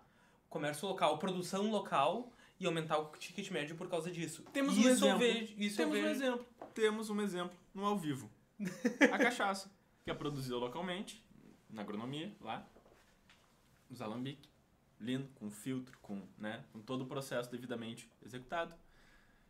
Que não tem um ticket elevado por ser artesanal, por ser feito à mão, por ser, sabe? É- Ela tem um propósito de atingir de uma forma democrática. Não adianta Mas é que é uma dizer escolha dela. local E tu, sim, Tipo assim, é um. É uma pica da empresa. tipo, esse é o público que elas querem escolher. Tipo, e não tem muito que a gente fazer. Eu não acho que todo mundo que produz. Tipo, isso eu acho que é fuder com tudo. Porque se a gente vai falar, ah, todo mundo que produz local tem que fazer um preço acessível pra vender pra todo mundo. Não. Tá ligado? Vocês tem. Tá ligado? Porque senão os produtos mais caros vão continuar sendo consumidos por marcas que não são sustentáveis. Por marcas que não são locais. Tá ligado? Eu acho que tem que ter pra todo mundo. Mas eu não acho que só por ser local ele tem que ser acessível também. E outra, acessível pra quem, né? Tipo, não tem como exigir que uma marca que, por exemplo, uma marca de sapato que tá num evento precise ser acessível. Ela já tá no mundo de evento, ela já deu o posicionamento dela, sim. tá ligado? E outra, tá? Aí Coisas tá. acontecem na periferia e as pessoas não sabem. As pessoas acham que só tem pobres. pobres vendo novela, sabe? E, cara, tipo, tem gente que produz roupa e vende na periferia preço acessível comprando coisas na periferia. Tá ligado? Tem, tem artistas dentro da periferia que produzem. Tem fotógrafos dentro da periferia que fazem eventos de periféricos. Sabe? E, Então, assim, já existe assim, esse ecossistema. Eu acho que. Não tem por que ficar cobrando assim na galera, tipo assim, ah, tu é local, agora tem que. Tem que ser acessível, tá Não é ligado? barato pro teu vizinho poder comprar. É, não, é, não, é entendo esse que o teto. Ahn, mas aí eu acho que tem um negócio que o, que o Calvin falou, que também é da- do falar, né, da manufatura local. Eu acho que quando um produto vegano, Tá. ele tem que falar que ele é vegano. Tá. Se ele não falar que ele não é vegano, as pessoas não vão saber. Cacetinho é vegano. tá ligado? Depende Hum. da mão do padeiro. Pode ser que sim. Vou deixar Vou essa. deixar essa no ar. Vou te pedir pra não compartilhar essa história, tá, Lourenço? Obrigado. Meu Deus. Não, o que eu quero dizer, porque daí depende de Ele vai. Não é pra ir além, não é pra ir além. Não, a gente para por aqui. Cacetinho não tem nenhum produto de origem animal, sua composição Exato. comum. Mas daí O que, o, que, o, que, o que eu quis te dizer é que o cacetinho ele sempre custou 15 centavos a unidade. Tá? E ele é vegano. Desde sempre, porque. Não, não, é. não, mas o, que, o, que- o ponto que eu chegar era outro. Tá. Eu- o- o- por exemplo, alimentos que a gente não sabe que é vegano e consome tipo cacetinho, a gente não sabe porque não tem identificação e a gente não fala sobre isso. Agora, tipo assim, alimentos tipo. macarrão. A gente vai no mercado, compra um macarrão e tá lá, macarrão vegano, tá lá. Ah, eu sei que esse macarrão é vegano. Então ele é um propósito de informação. Óbvio que também é de venda pra, tipo, nichar mais o produto. Mas ele também é de informação. Então, assim, a galera que fala, ah, a gente só trabalha com pessoas locais, eu também acho importante. Porque tem gente que só compra de pessoas locais. Justo, justo. E também é uma forma de justificar o preço, né? Porque se tu. Porque assim, se tu quer produzir a um raio de um quilômetro, tá ligado? Um raio de um quilômetro da, da tua produção, tu vai te limitar àquelas pessoas que estão ali. Sim. Então tu vai ser refém do preço médio daquele lugar que tu tá. É um jeito de tu, de tu justificar teu preço também, né? Então. Não tem essa birra que tu tem com pessoas que, sei lá, querem empreender. Talvez, não, não, tranquilo. tua birra com pessoas que querem ganhar dinheiro. Né? É, né? Exatamente. Exatamente. Às custas dos outros. Exatamente. Ou a custas de seus. Mas enfim. Talvez. ah, não vou te acreditar uma Porque- frase. Qual o problema, grande? Oi. ah, vou te acreditar uma, uma frase que talvez não seja tua. Provavelmente. Porque eu não me lembro. Não, mas não é uma frase específica, é um conceito. Uma vez eu vi um post, tem um story alguma coisa, que falava da. Comprometedor, hein? Não, se, se não for, tu fala, não, não fui eu, entendeu? Fonte Mas um que stories. era. Depende da ah, qualidade. Dizendo que a galera da fotografia tava se preocupando muito com equipamentos e lentes e Ah, coisas. com certeza devo ter falado isso. E não tava se preocupando na foto em si, que dava pra fazer muito mais foto, foto de mais qualidade, com, com menos equipamento, sabe? E é uma coisa que eu também me identifico um pouco na marcenaria. Eu acho que a galera, tipo, quer tirar o, máximo, do, quer chegar na serra top, top, top, mas, meu, tu ainda não tirou o máximo dessa serra que custa 5 mil reais, sabe? uhum. Então, tipo, é tua essa frase? É tu, primeiro de tudo? é Deve tu? ser de um monte de gente, porque eu acho que é um pensamento Uma de compartilhado. frases, É, assim. e tu acha que tá mais ou menos assim? Como é que tu avalia um pouco essa questão, assim, só... É que tem uma coisa muito foda do, do. dos. Eu vou falar muito sistema, porque eu acho que é um assunto que tá muito na minha cabeça. Mas, tipo assim, do, do, do capitalismo. De ser. De conseguir atrelar muito fácil o dinheiro a uma relação que é humana. Sim. Tá ligado? Como assim? As- a- eu sou mais perguntado sobre qual câmera eu tô usando, sobre qual lente eu tô usando, do que, tipo, como, tu- como eu pensei a foto. Então, o meu aspecto humano, criativo, ele não é tão considerado quanto ao aspecto de consumo. Tipo, quanto eu preciso pagar para ter uma foto dessa? Tá ligado? E é essa a lógica. Então, isso é pra tudo, né? Vídeo, música, roupa, tipo, próprio bem-estar, assim, eu acho que é muito relacionado a isso, né? Tipo, ah, qual produto, qual maquiagem tu usa, porque eu quero ficar parecendo. Então, é, é muito, sim, muito fácil, assim, tu criar essa relação de tipo, ah, eu vou ter que pagar pra ficar assim. Exato. Pra, pra- pagar pra fazer isso. Acho uma merda. Porque é um pensamento muito de playboy. Tá ligado? É um pensamento de playboyzão, assim. Tipo, ah, eu vou ter que comprar isso. É um, é um pensamento de gente que sabe que tem o dinheiro para alcançar alguma coisa. Que é uma coisa que eu nunca tive quando eu comecei a fotografar. Então, tipo, eu precisava... Claro, comecei a fotografar, eu tinha que pegar a câmera emprestada de amigo, assim. Então, tipo, não tinha muito como escolher a lente, como... Então, tipo, eu tinha que fazer o melhor daquele equipamento que eu tava. Tipo, eu nunca tive um equipamento bom de luz, então eu tive que fazer o melhor equipamento daquele que eu tinha, assim. Não é, esco- é luz natural por amor. Caralho! tá ligado? Luz natural por dinheiro. Que é de graça, tá aqui pra todo mundo. Então, tem essas coisas, tipo, eh, de, de tu... E é muito diferente essa prática, né? Tu também que lida com isso. Tipo, alguém que tirou leite, assim, numa serra, numa, numa, de uma câmera, uma, uma- uma- um equipamento ruim. E, tipo, quando tu dá um equipamento bom na mão da pessoa, tipo, ah, a pessoa Ah, transcende. é outra parada. Então, claro, dá, dá diferença de equipamento? Dá, pra caralho. Tem, todo equipamento tem limitação? Tem limitação. Mas eu acho que não é o equipamento que vai garantir, né? Total. Total. Então. Mas tu percebe, eu, daí falando do meu nicho, né, da, da marcenaria, eu percebo que a galera, tipo, não tira mais nem perto de 100% dos equipamentos que, que elas usam. Tu acha que na fotografia é mais ou menos o mesmo pique, assim? A galera tá fazendo trampo de mediano pra ruim com equipamento foda? Tenho muito contato com fotógrafos que não tinham tanto acesso às coisas. Mas toda vez que eu ia conhecer, que eu conhecia alguém que tinha grana, a pessoa já tinha um equipamento muito melhor que o meu. Sempre. Sempre. Sempre. sempre, sempre. Regra! Era uma regra. Então. Depende. Sim. Eu acho que tem uma coisa meio geracional também. Tipo assim, eu não. eu- como- eu gosto muito de fotografar com a câmera, eu não gosto de fotografar tipo, com câmeras menores, tipo mirrorless. E também não gosto de fotografar com celular. Tipo, eu gosto de ter a câmera tipo, robusta para fotografar. Então, tipo, eu não, não peguei esse hábito de fotografar com celular. E eu sei que tem muita gente que fotografa pra caralho com celular. Eu te falar isso Talvez a galera possa tirar leite de pedra assim com o celular, tá ligado? É, Então não é ciclo uma coisa, eu acho, que dá pra ver tanto assim no equipamento hoje em dia. Não sei mesmo. Fazendo um, um link com o que tu tinha dito antes de né, tanto de tirar leite de pedra com o equipamento que tem, ou de fazer com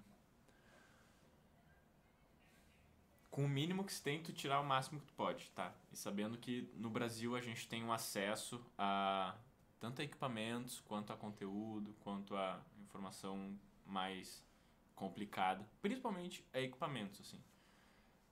Como que tu vê, é, talvez seja uma pergunta até meio óbvia, mas como que tu vê o impacto da política, não, do nacionalismo do- político e não o nacionalismo saudável nessa relação com o mercado?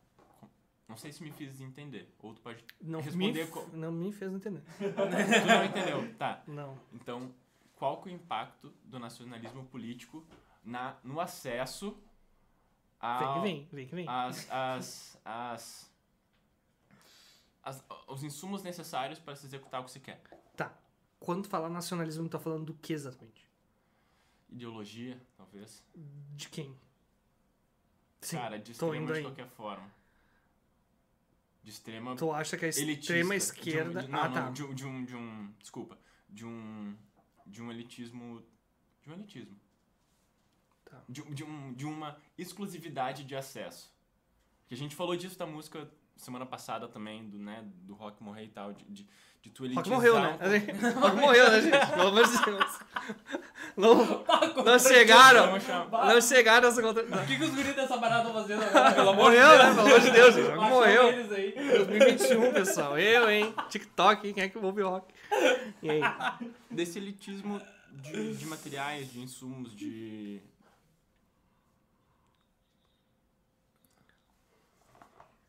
Sei se ficou no ar demais. Ficou, eu tô tentando. É, refletir. Tô tentando aterrizar. Tá, mas assim, eh, eu só vou gerar um contraponto nessa, nessa questão, assim. Faz quanto tempo que tu começou na. Desde que tu começou a fotografar lá no Sarandi?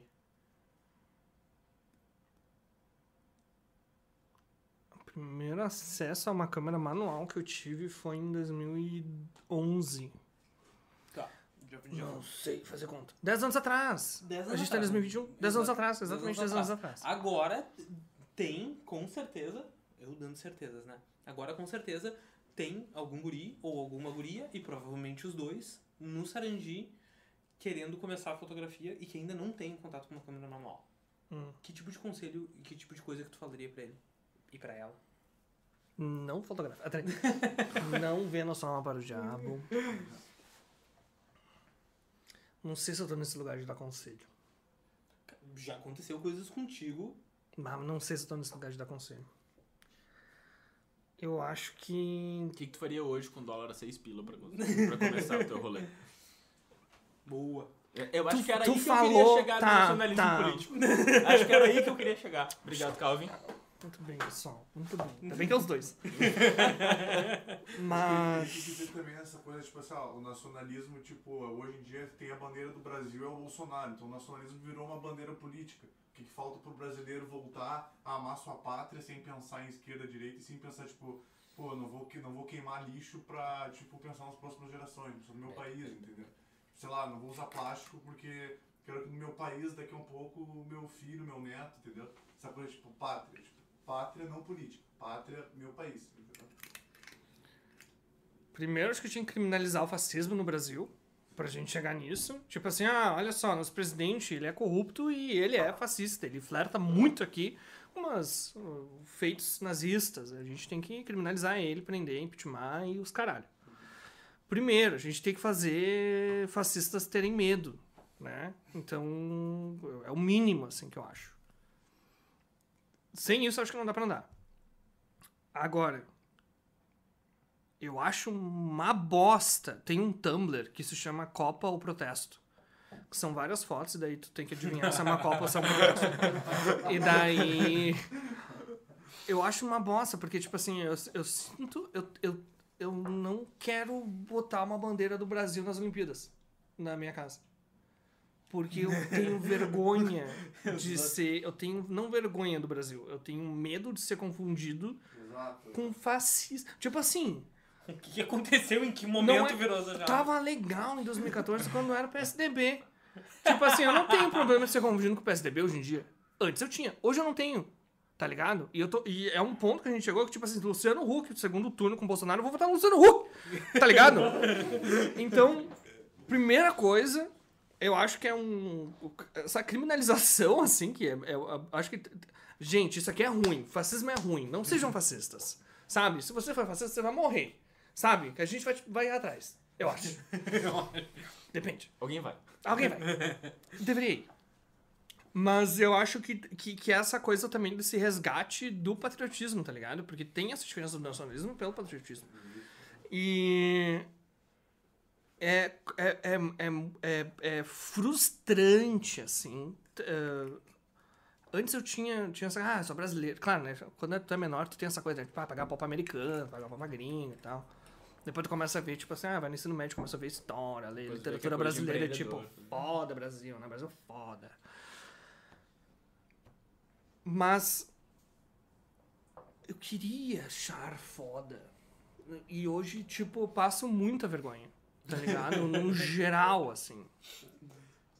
Eu lembro quando a gente tava na ONU, bah, eu quero dar um carteiraço, né? Quando a gente estava Que- na ONU. Ah, mostrou o passaporte no meio do passaporte, do, do, no final nada, da entrevista. nada, Me card. lembra aquela vez quando eu tava na ONU como se fosse ontem. Foi Pô, quase- esse- Nós não precisava disso, Lorenzo. Vou usar, pra, até os 30 anos eu vou usar essa o Trump, vai.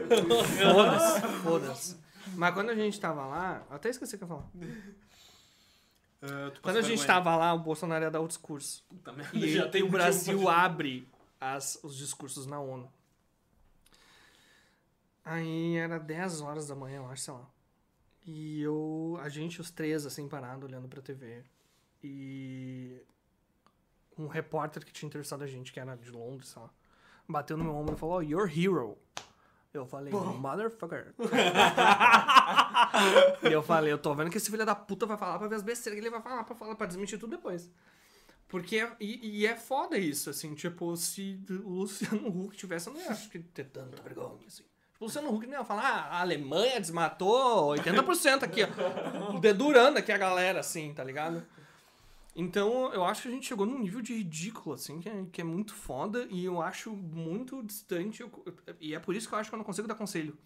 Bah, Tá. agora rematei o assunto. nós- Nossa, tava lá voando, pem, pegou. Porque eu não consigo vislumbrar um país que, que dê oportunidade para as pessoas que não têm oportunidade do jeito que tá. Tá ligado? Tipo. E eu sei que tem que dar, né? Do jeito que tá, em que sentido? Fudido. assim, no sentido de pago. político, de ter um líder eh, fascista, genocida. Eu acho muito foda, tipo, tá falando, ah, não, não matem pessoas. tá ligado? Gente, vacina. Bater em mulher é ruim, pessoal. Não nas É, esposas. não sigam esse cara que, que tipo, é, é, uma, é uns absurdos, assim, ó. O maluco aquele da, das fazendas, Lázaro. Lázaro. Entendeu? Pra mim aquele ali é o retrato do Brasil, cara. O cara estuprou, matou os caralho, a galera invadiu o terreiro. Tá ligado? Não, isso aqui é magia negra, umbanda, coisa de pretos. O cara tava amando dos fazendeiros. Tá ligado? Então, tipo assim, pra mim é um retrato. O Brasil tá perseguindo as pessoas erradas há muito tempo. Tá ligado? E. E eu não, enfim, eu não consigo. Eu, não te- eu acho que a gente tá num. Eu, eu, pelo menos, tô exausto de. Não só de pandemia, mas. De ter que explicar o óbvio. Eu não consigo entender pessoas que ainda apoiam Bolsonaro. Não consigo entender pessoas que não querem tomar vacina.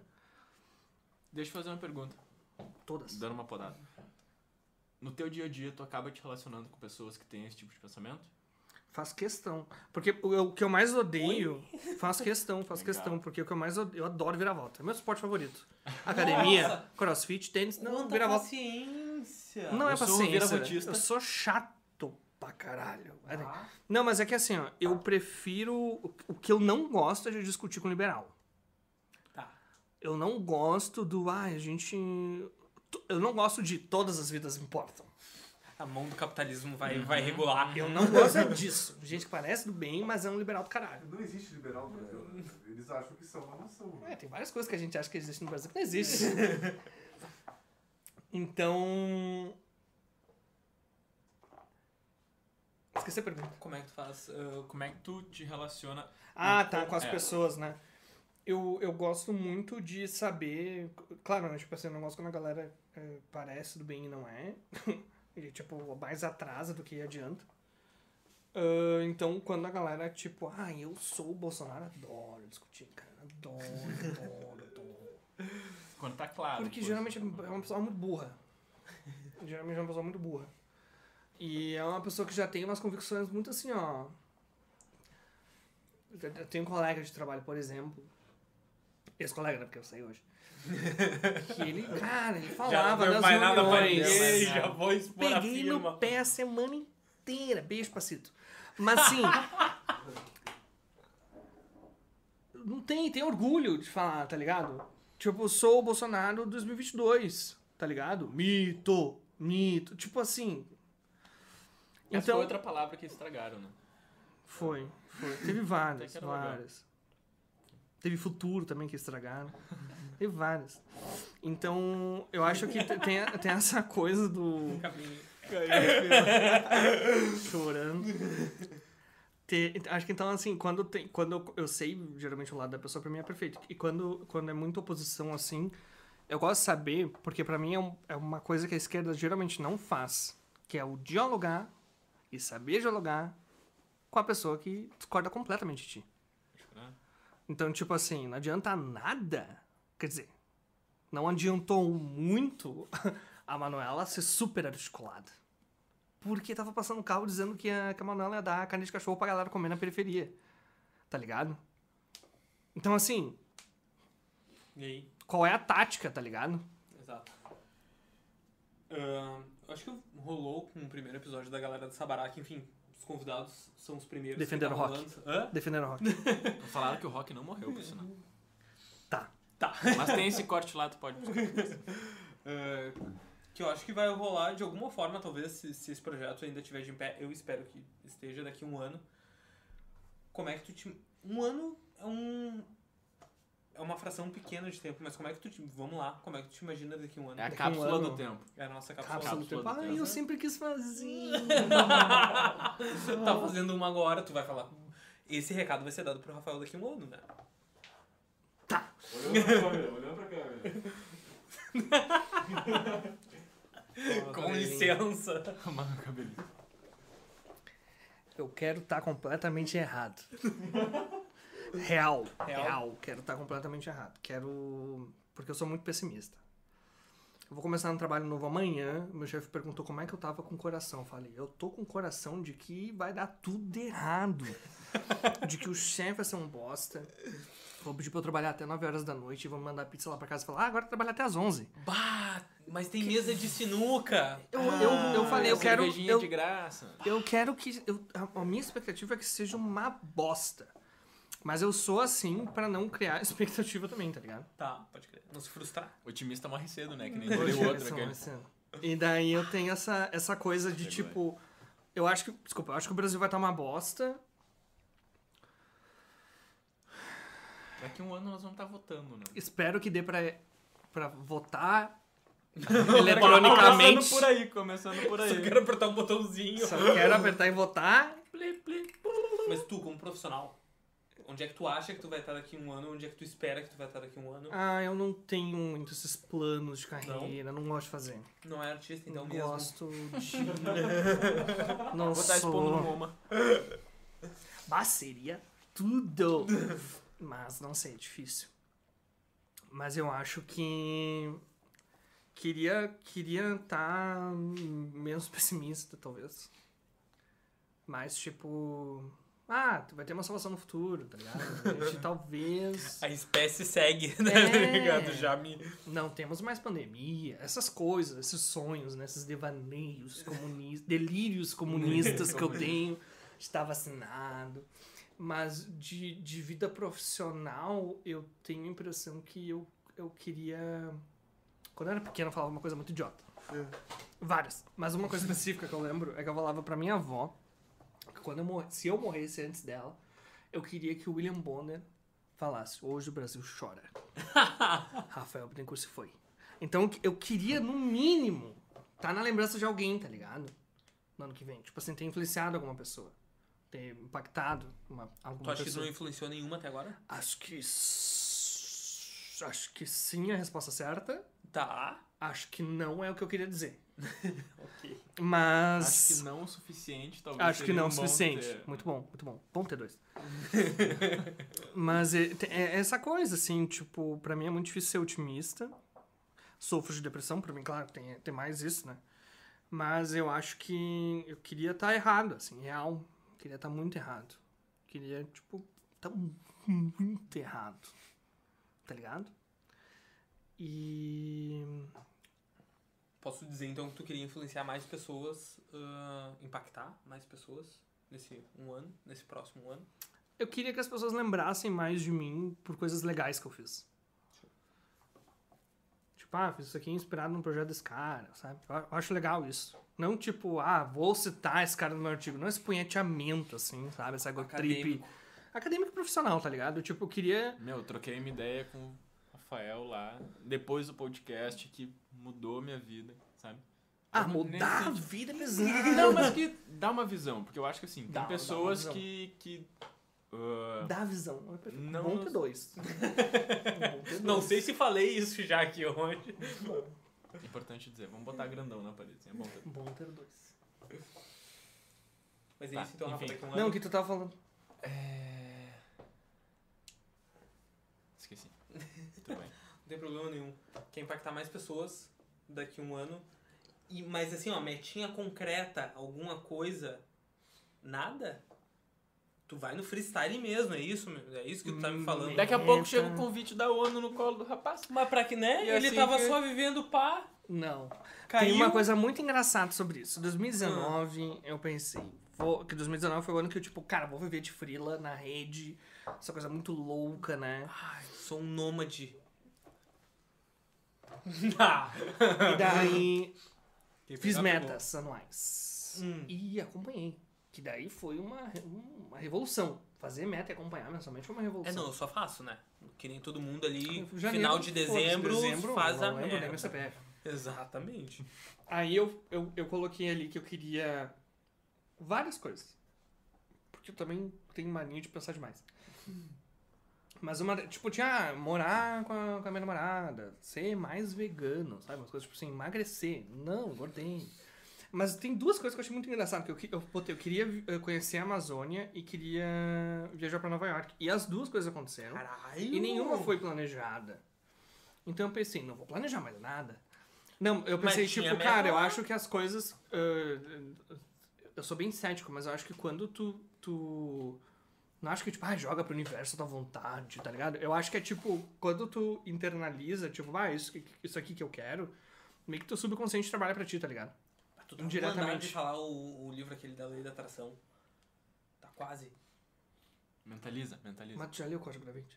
Hã? Já leu aquele, aquele livro O do Dan Brown, aquele? do Código da Vinci? Não. Então, É isso aí? com certeza. Tá, então tá. Não, mas assim, se tu. Se tu. se- Eu acho que o, o- o negócio da meta ele- ele é ter bem claro assim o que tu quer, né?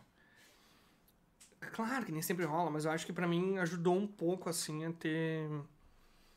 Colocar um pouco mais de esforço nas coisas que talvez eu via que ia dar esse resultado, tá ligado? Sim, sim.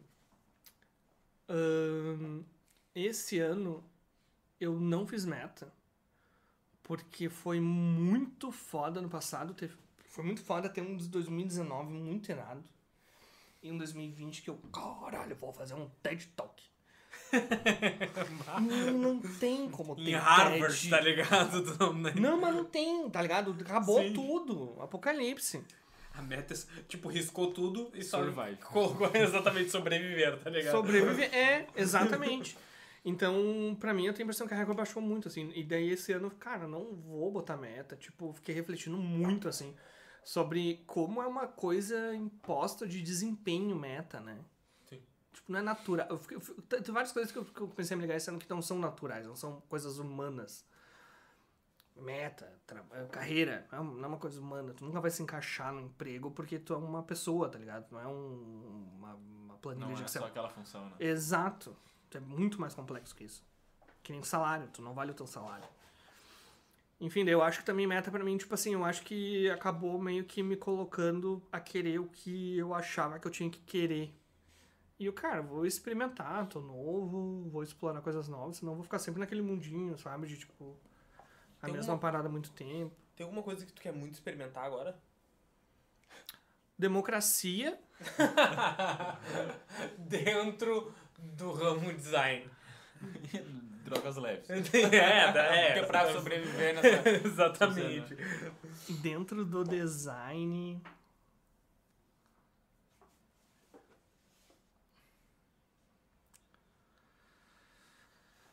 Eu queria aprender mais. Não, não sei se é. Eu acho que eu queria trabalhar com empresas maiores.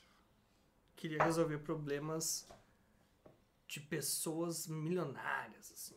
Caraca, sério? Tipo, mas, empresas mas muito Mas daí a gente grandes. entra numa contradição, eu acho. Tu entra, eu tô de boa. Tá, então eu Fala entro por numa contradição. tá ligado? Porque quando a gente fala. Me diz que eu tô errado, por favor. Eu não. Quando a gente fala de. Te conheci agora. Te conheci agora com alguns Um contrato assinado, assim. Ahn, Será que os problemas dessa gente rica é realmente problema? Ou é só uma forma que eles estão achando de dizer que é problema pra ganhar mais dinheiro? É o É problema bom ter porque... dois, né? É bom ter dois. É Beleza? problema porque é uma metodologia de reframe ali, né? Pra gente saber com o que a gente vai trabalhando. É uma, uma metodologia de design. Não sei se é um problema, que nem a gente costuma Tá, usar no dia a dia. ser. Mas eu acho que, tipo, é uma coisa que tem que ser arrumada. Eu acho que quando tu tá arrumando. Claro, não é? Empresas milionárias, empresas muito grandes, elas têm uma influência muito grande. Por exemplo, se eu for arrumar um problema do Uber, pra mim é muito legal. De acessibilidade do Uber, por exemplo. Cara, eu faço um impacto gigante. Então, eu- e, e ao mesmo tempo, eu acho que eu tenho uma, uma, uma experiência, uma vontade de, de resolver esses problemas, mas também tem a outra contrapartida que é, tipo, tentar esse diálogo. Eu gosto muito do desafio, assim, né? Será De dialogar com a galera rica, assim, que eu não sei dialogar. No fundo, no fundo, será que, tipo. ah, Eu me odeio? falando- Talvez. hã? Hã? Tu não quer só impactar mais pessoas possíveis? Sim, Que daí é e outro- talvez é um jeito de É um isso. Tá, mas Tá. agora eu entendi mais ou menos o que tu tava querendo dizer. Eu Quando cansei de, ser trabalhar com- pobre e cansei de trabalhar com pobre. Porque não dá, não dá. Eu tô cada vez mais entendendo que é onde tá a grana, assim. Eu vi que ano, teve, ano passado, um cara me falou, ah, não dá pra odiar a empresa grande. Porque a empresa grande que tá ditando todos os bagulho. Tem que ser meio amiguinho. Tá ligado? Tá, mas tu acha meio Robin Hood da parada, assim? Ah, Robin Hood eu acho que é um- apenas uma história. É meio Não, não, não, não. utópico, né? Não, eu, eu entendo te- assim te o conceito da de. situação, né, tá lá, pegar, pegar a grana e talvez, ah, de alguma Distribuir forma... pra tua rede, Exatamente, apoiar uma galera que tu acredita. que pra eles seria mais impacto. Em vez de chamar grande produtor, não sei o que, pegar a galera menor. Não entendi se vocês estão me perguntando que se eu vou ter mais impacto com pessoas grandes, com empresas grandes, ou se eu continuo com Sim, coisas sim. pequenas. Tu acredita que vai ter mais impacto ah, trabalhando com grandes redes, mas pode ter uma frustração grande aí, né? De tu ser podado dentro de uma empresa grande. Tu já, já te frustrou dessa maneira? Nunca trabalhei em empresa tão grande. É. Mas eu já me frustrei muitas vezes, assim. a- a começar com, sei lá, quando meu pai saiu de casa. Então, pra mim não é um problemão, assim, um cara me demitir. Já, já estive na pior. Ahn, mas eu tenho essa coisa de que eu, eu, eu, gosto, eu gosto de aprender na pressão, assim, de não saber fazer, ter que aprender fazendo, sabe? Pode crer, pode. Então, não sei, pra mim é um desafio interessante, assim. E eu- que nem eu falei, acho que falta diálogo, assim, falta... fa- E, cara, falta representatividade, tá ligado? Falta uma pessoa que saiu de uma periferia pra fazer um projeto, pra tocar um projeto de periferia, tá ligado? Não quero mais um boy, tipo, chegando e falando por mim, tá ligado? Pra uma empresa grande querendo investimento. Eu quero pegar esse investimento. E eu quero dar o acesso pra, tipo, pessoas pretas falarem sobre as outras coisas, tipo, tanto, tanto sobre racismo quanto qualquer outra pauta, tá ligado? Porque falta representatividade, tipo... E, e quando eu falo, ah, eu não sabia qual faculdade fazer, porque pra mim só tinha medicina, administração e direito. É esse teto, tá ligado? Tipo, eu não vejo pessoas que vieram. Hoje eu vejo, porque eu tô me Sim. conectado a full com movimentos, eh, tipo, pre- pretos e periféricos em LGBT, então, tipo, eu tô ligado. Mas no ramo da tecnologia, ainda assim, é um negócio super branquinho, assim, né? Total. Então, pra mim é meio intrínseco, assim. Não- o meu viés já é tentar não ser branco, tá ligado? Não ser que nem eu. pensamento nesse formato. Exato. Tem até uma discussão que rola sobre a construção dos algoritmos por trás da tecnologia, de ser construído por majoritariamente pessoas brancas Total. e interpretação de foto, enfim, diversas questões tecnológicas que esse posicionamento interfere.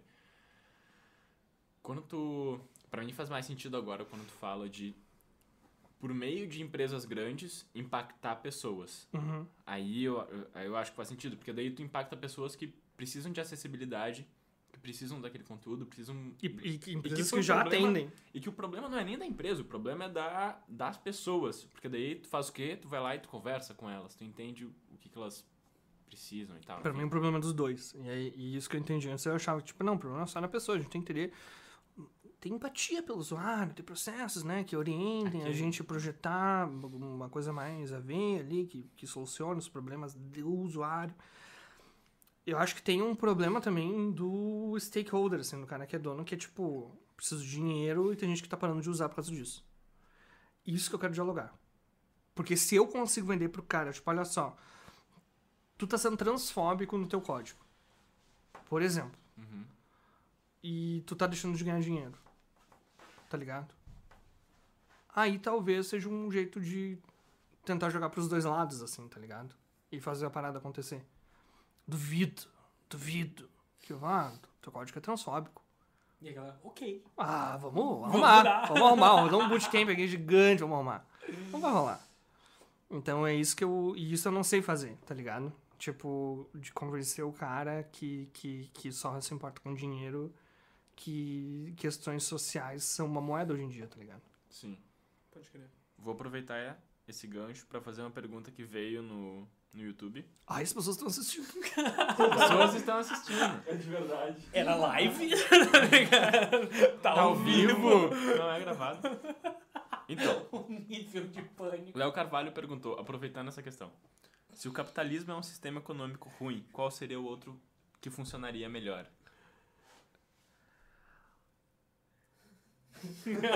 o gelo da cara da pessoa. Tipo assim, não era só nós? Momento. Eu falei, eu falei, com certeza. Tá Falei, falei. tá gravado. Falei. Tá gravado. Putz, falei. Depois eu tenho que tomar um gole do tio pensar um pouco. Nada, tu tá em casa, entendeu? Não quero ser cuzão. Não vou ser cuzão. Ó, a agulha do HD procurando É, informação, procurando Onde tá é que ligado? foi que eu vou me contradizer agora? Os divertidamente correndo, tá ligado? Bah, consultando o livro aqui. Tem uma, um livro chamado Reinventando Organizações. Bah, o cara vem, né? Ele, ele pensou ali um pouco Mas ele mais. bem. Não, mas é que Mas o ele vem prefácio do livro foi feito por aquele cara que escreveu. Eu não sei falar o nome dele, tá? E veio da referência Tô da vendo. referência. Uhum. né? É referência da referência. Nossa senhora. O, o cara que criou. O cara que escreveu. o- Esqueci o nome. Mas o importante é o aluno Mas no dele. prefácio desse Importante livro tem é o a, a coisa mais legal, que ele fala um, um modelo organizacional que, que, tipo, bem evolutivo, assim. Como a gente foi evoluindo. Tipo, ah, como é que a gente foi do modelo, tipo, exército, igreja, pra uma coisa mais, tipo, empresa. Como é que a empresa foi pra uma startup. E hoje ele fala sobre a gente tá nessa transição de era pra, uma, pra empresa steel, sabe? Que são empresas que são inseridas num sistema tipo capitalismo, eu acho, mas tem valores diferentes, tipo propósito evolutivo, ahn, autogestão e mais um outro ali que eu não lembro. E eu acho muito irado. Eu não, eu não sou esse cara que vai falar, cara, capitalismo é uma merda, vamos, para, vamos todos ser socialistas. Acho que, que, que nenhum sistema ideal, assim, desses grandes clássicos, não tem um repertório para justificar esse tipo de coisa. Mas eu gosto muito da ideia de ser uma coxa de retalhos. Tá. Acho muito legal a gente ter uma justiça social, a gente dar acesso para todo mundo. Talvez moeda seja uma coisa interessante. Tem outros países já que tipo também são, são capitalistas e tem, eh, tem tem conseguem dar acesso, sabe? Conseguem garantir saúde, educação para todo mundo eh, de uma forma justa e igual. Então, eu não acho, tipo assim, a gente faz essas críticas do capitalismo porque o cap- o capitalismo ele é muito criticável e acho que não dá pra tirar essa coisa dele. Tipo, ah, não vamos falar do capitalismo não, hein? Porque a gente, porra, não dá pra mudar. Dá pra mudar. Tá com o iPhone aí no bolso. Dá pra mudar pra caralho. Então, o- que mais me incomoda, claro, né? to- to- Toda essa questão do acesso pra mim também é a questão da, da divisão de renda, né? Taxação de grandes fortunas, né? Então, pra mim, cara, tipo, dá pra continuar no capitalismo tranquilo. Não acho que se mudar vai ser uma merda. Tá ligado? Tipo assim, já dá problema mudar a metodologia dentro de empresa, tá ligado? Ah, vamos adotar o Scrum agora, tá ligado? Já dá merda. Ajuda a mudar. do 5S, que função. É. Agora vamos todos ser comunistas. Não, vai, vai dar merda, vai dar merda. Então, eu acho que quanto mais a gente conseguir flertar com outras coisas, ah, funcione. Divisão de renda, ah, esses problemas de acesso, assim. Então, eu acho que. Eu tava falando com uma amiga que eu acho que grandes ideias, elas são feitas de. Elas são tipo uns espantalhos, assim. Elas não são coisas bonitas. Porque elas são ah, tipo, as, as partes mais legais de referências, experiências que cada um tem. E daí fica assim um grande monstro, assim, né? Um Frankenstein. E, exato, um Frankenstein. Então eu acho que talvez o modelo ideal ele não seja bonito e ele não tenha um nome, tá ligado? Ah, meio nova era, né? mas, mas sim que ele, que ele flerte com outras coisas. Mas o capitalismo é uma merda. Rafa, eu queria conversar mais duas horas contigo, mas né, acho que chegamos no final. Ainda bem, pode ir no banheiro. Querido, brigadão, tá?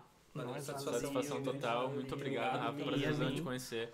Muito obrigado a todo mundo que estava aí nos assistindo nesse grande momento que foi nosso episódio. Hoje a gente está oficializando a nossa parceria com a Cachaçinha do Tchunã. Esse sabor de hoje foi o sabor de acerola. Temos a nova aquisição das nossas cadeiras oficiais agora. O sonho da cadeira própria do nosso estúdio Se concretizou. se concretizou. E muito obrigado a todo mundo que assistiu a gente aí até agora. Rafa, novamente, muito obrigado. Obrigado, pessoal da produção. Vamos. Dali. Meu, e vemos você. contato, Ah, é, por favor. Ah, Arrobas, DDDs, que tu falou? e-mails. Behance, Ai, eu achei que tu falou Face e eu. Chamei, falei. Ah, eu tenho um site que eu acho que é mais fácil, para que eu acho que deve ter tudo lá.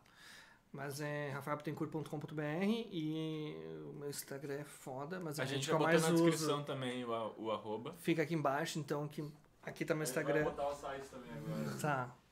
Mas eu acho que é mais fácil me, me chamar no Instagram, acho mais gostosinho.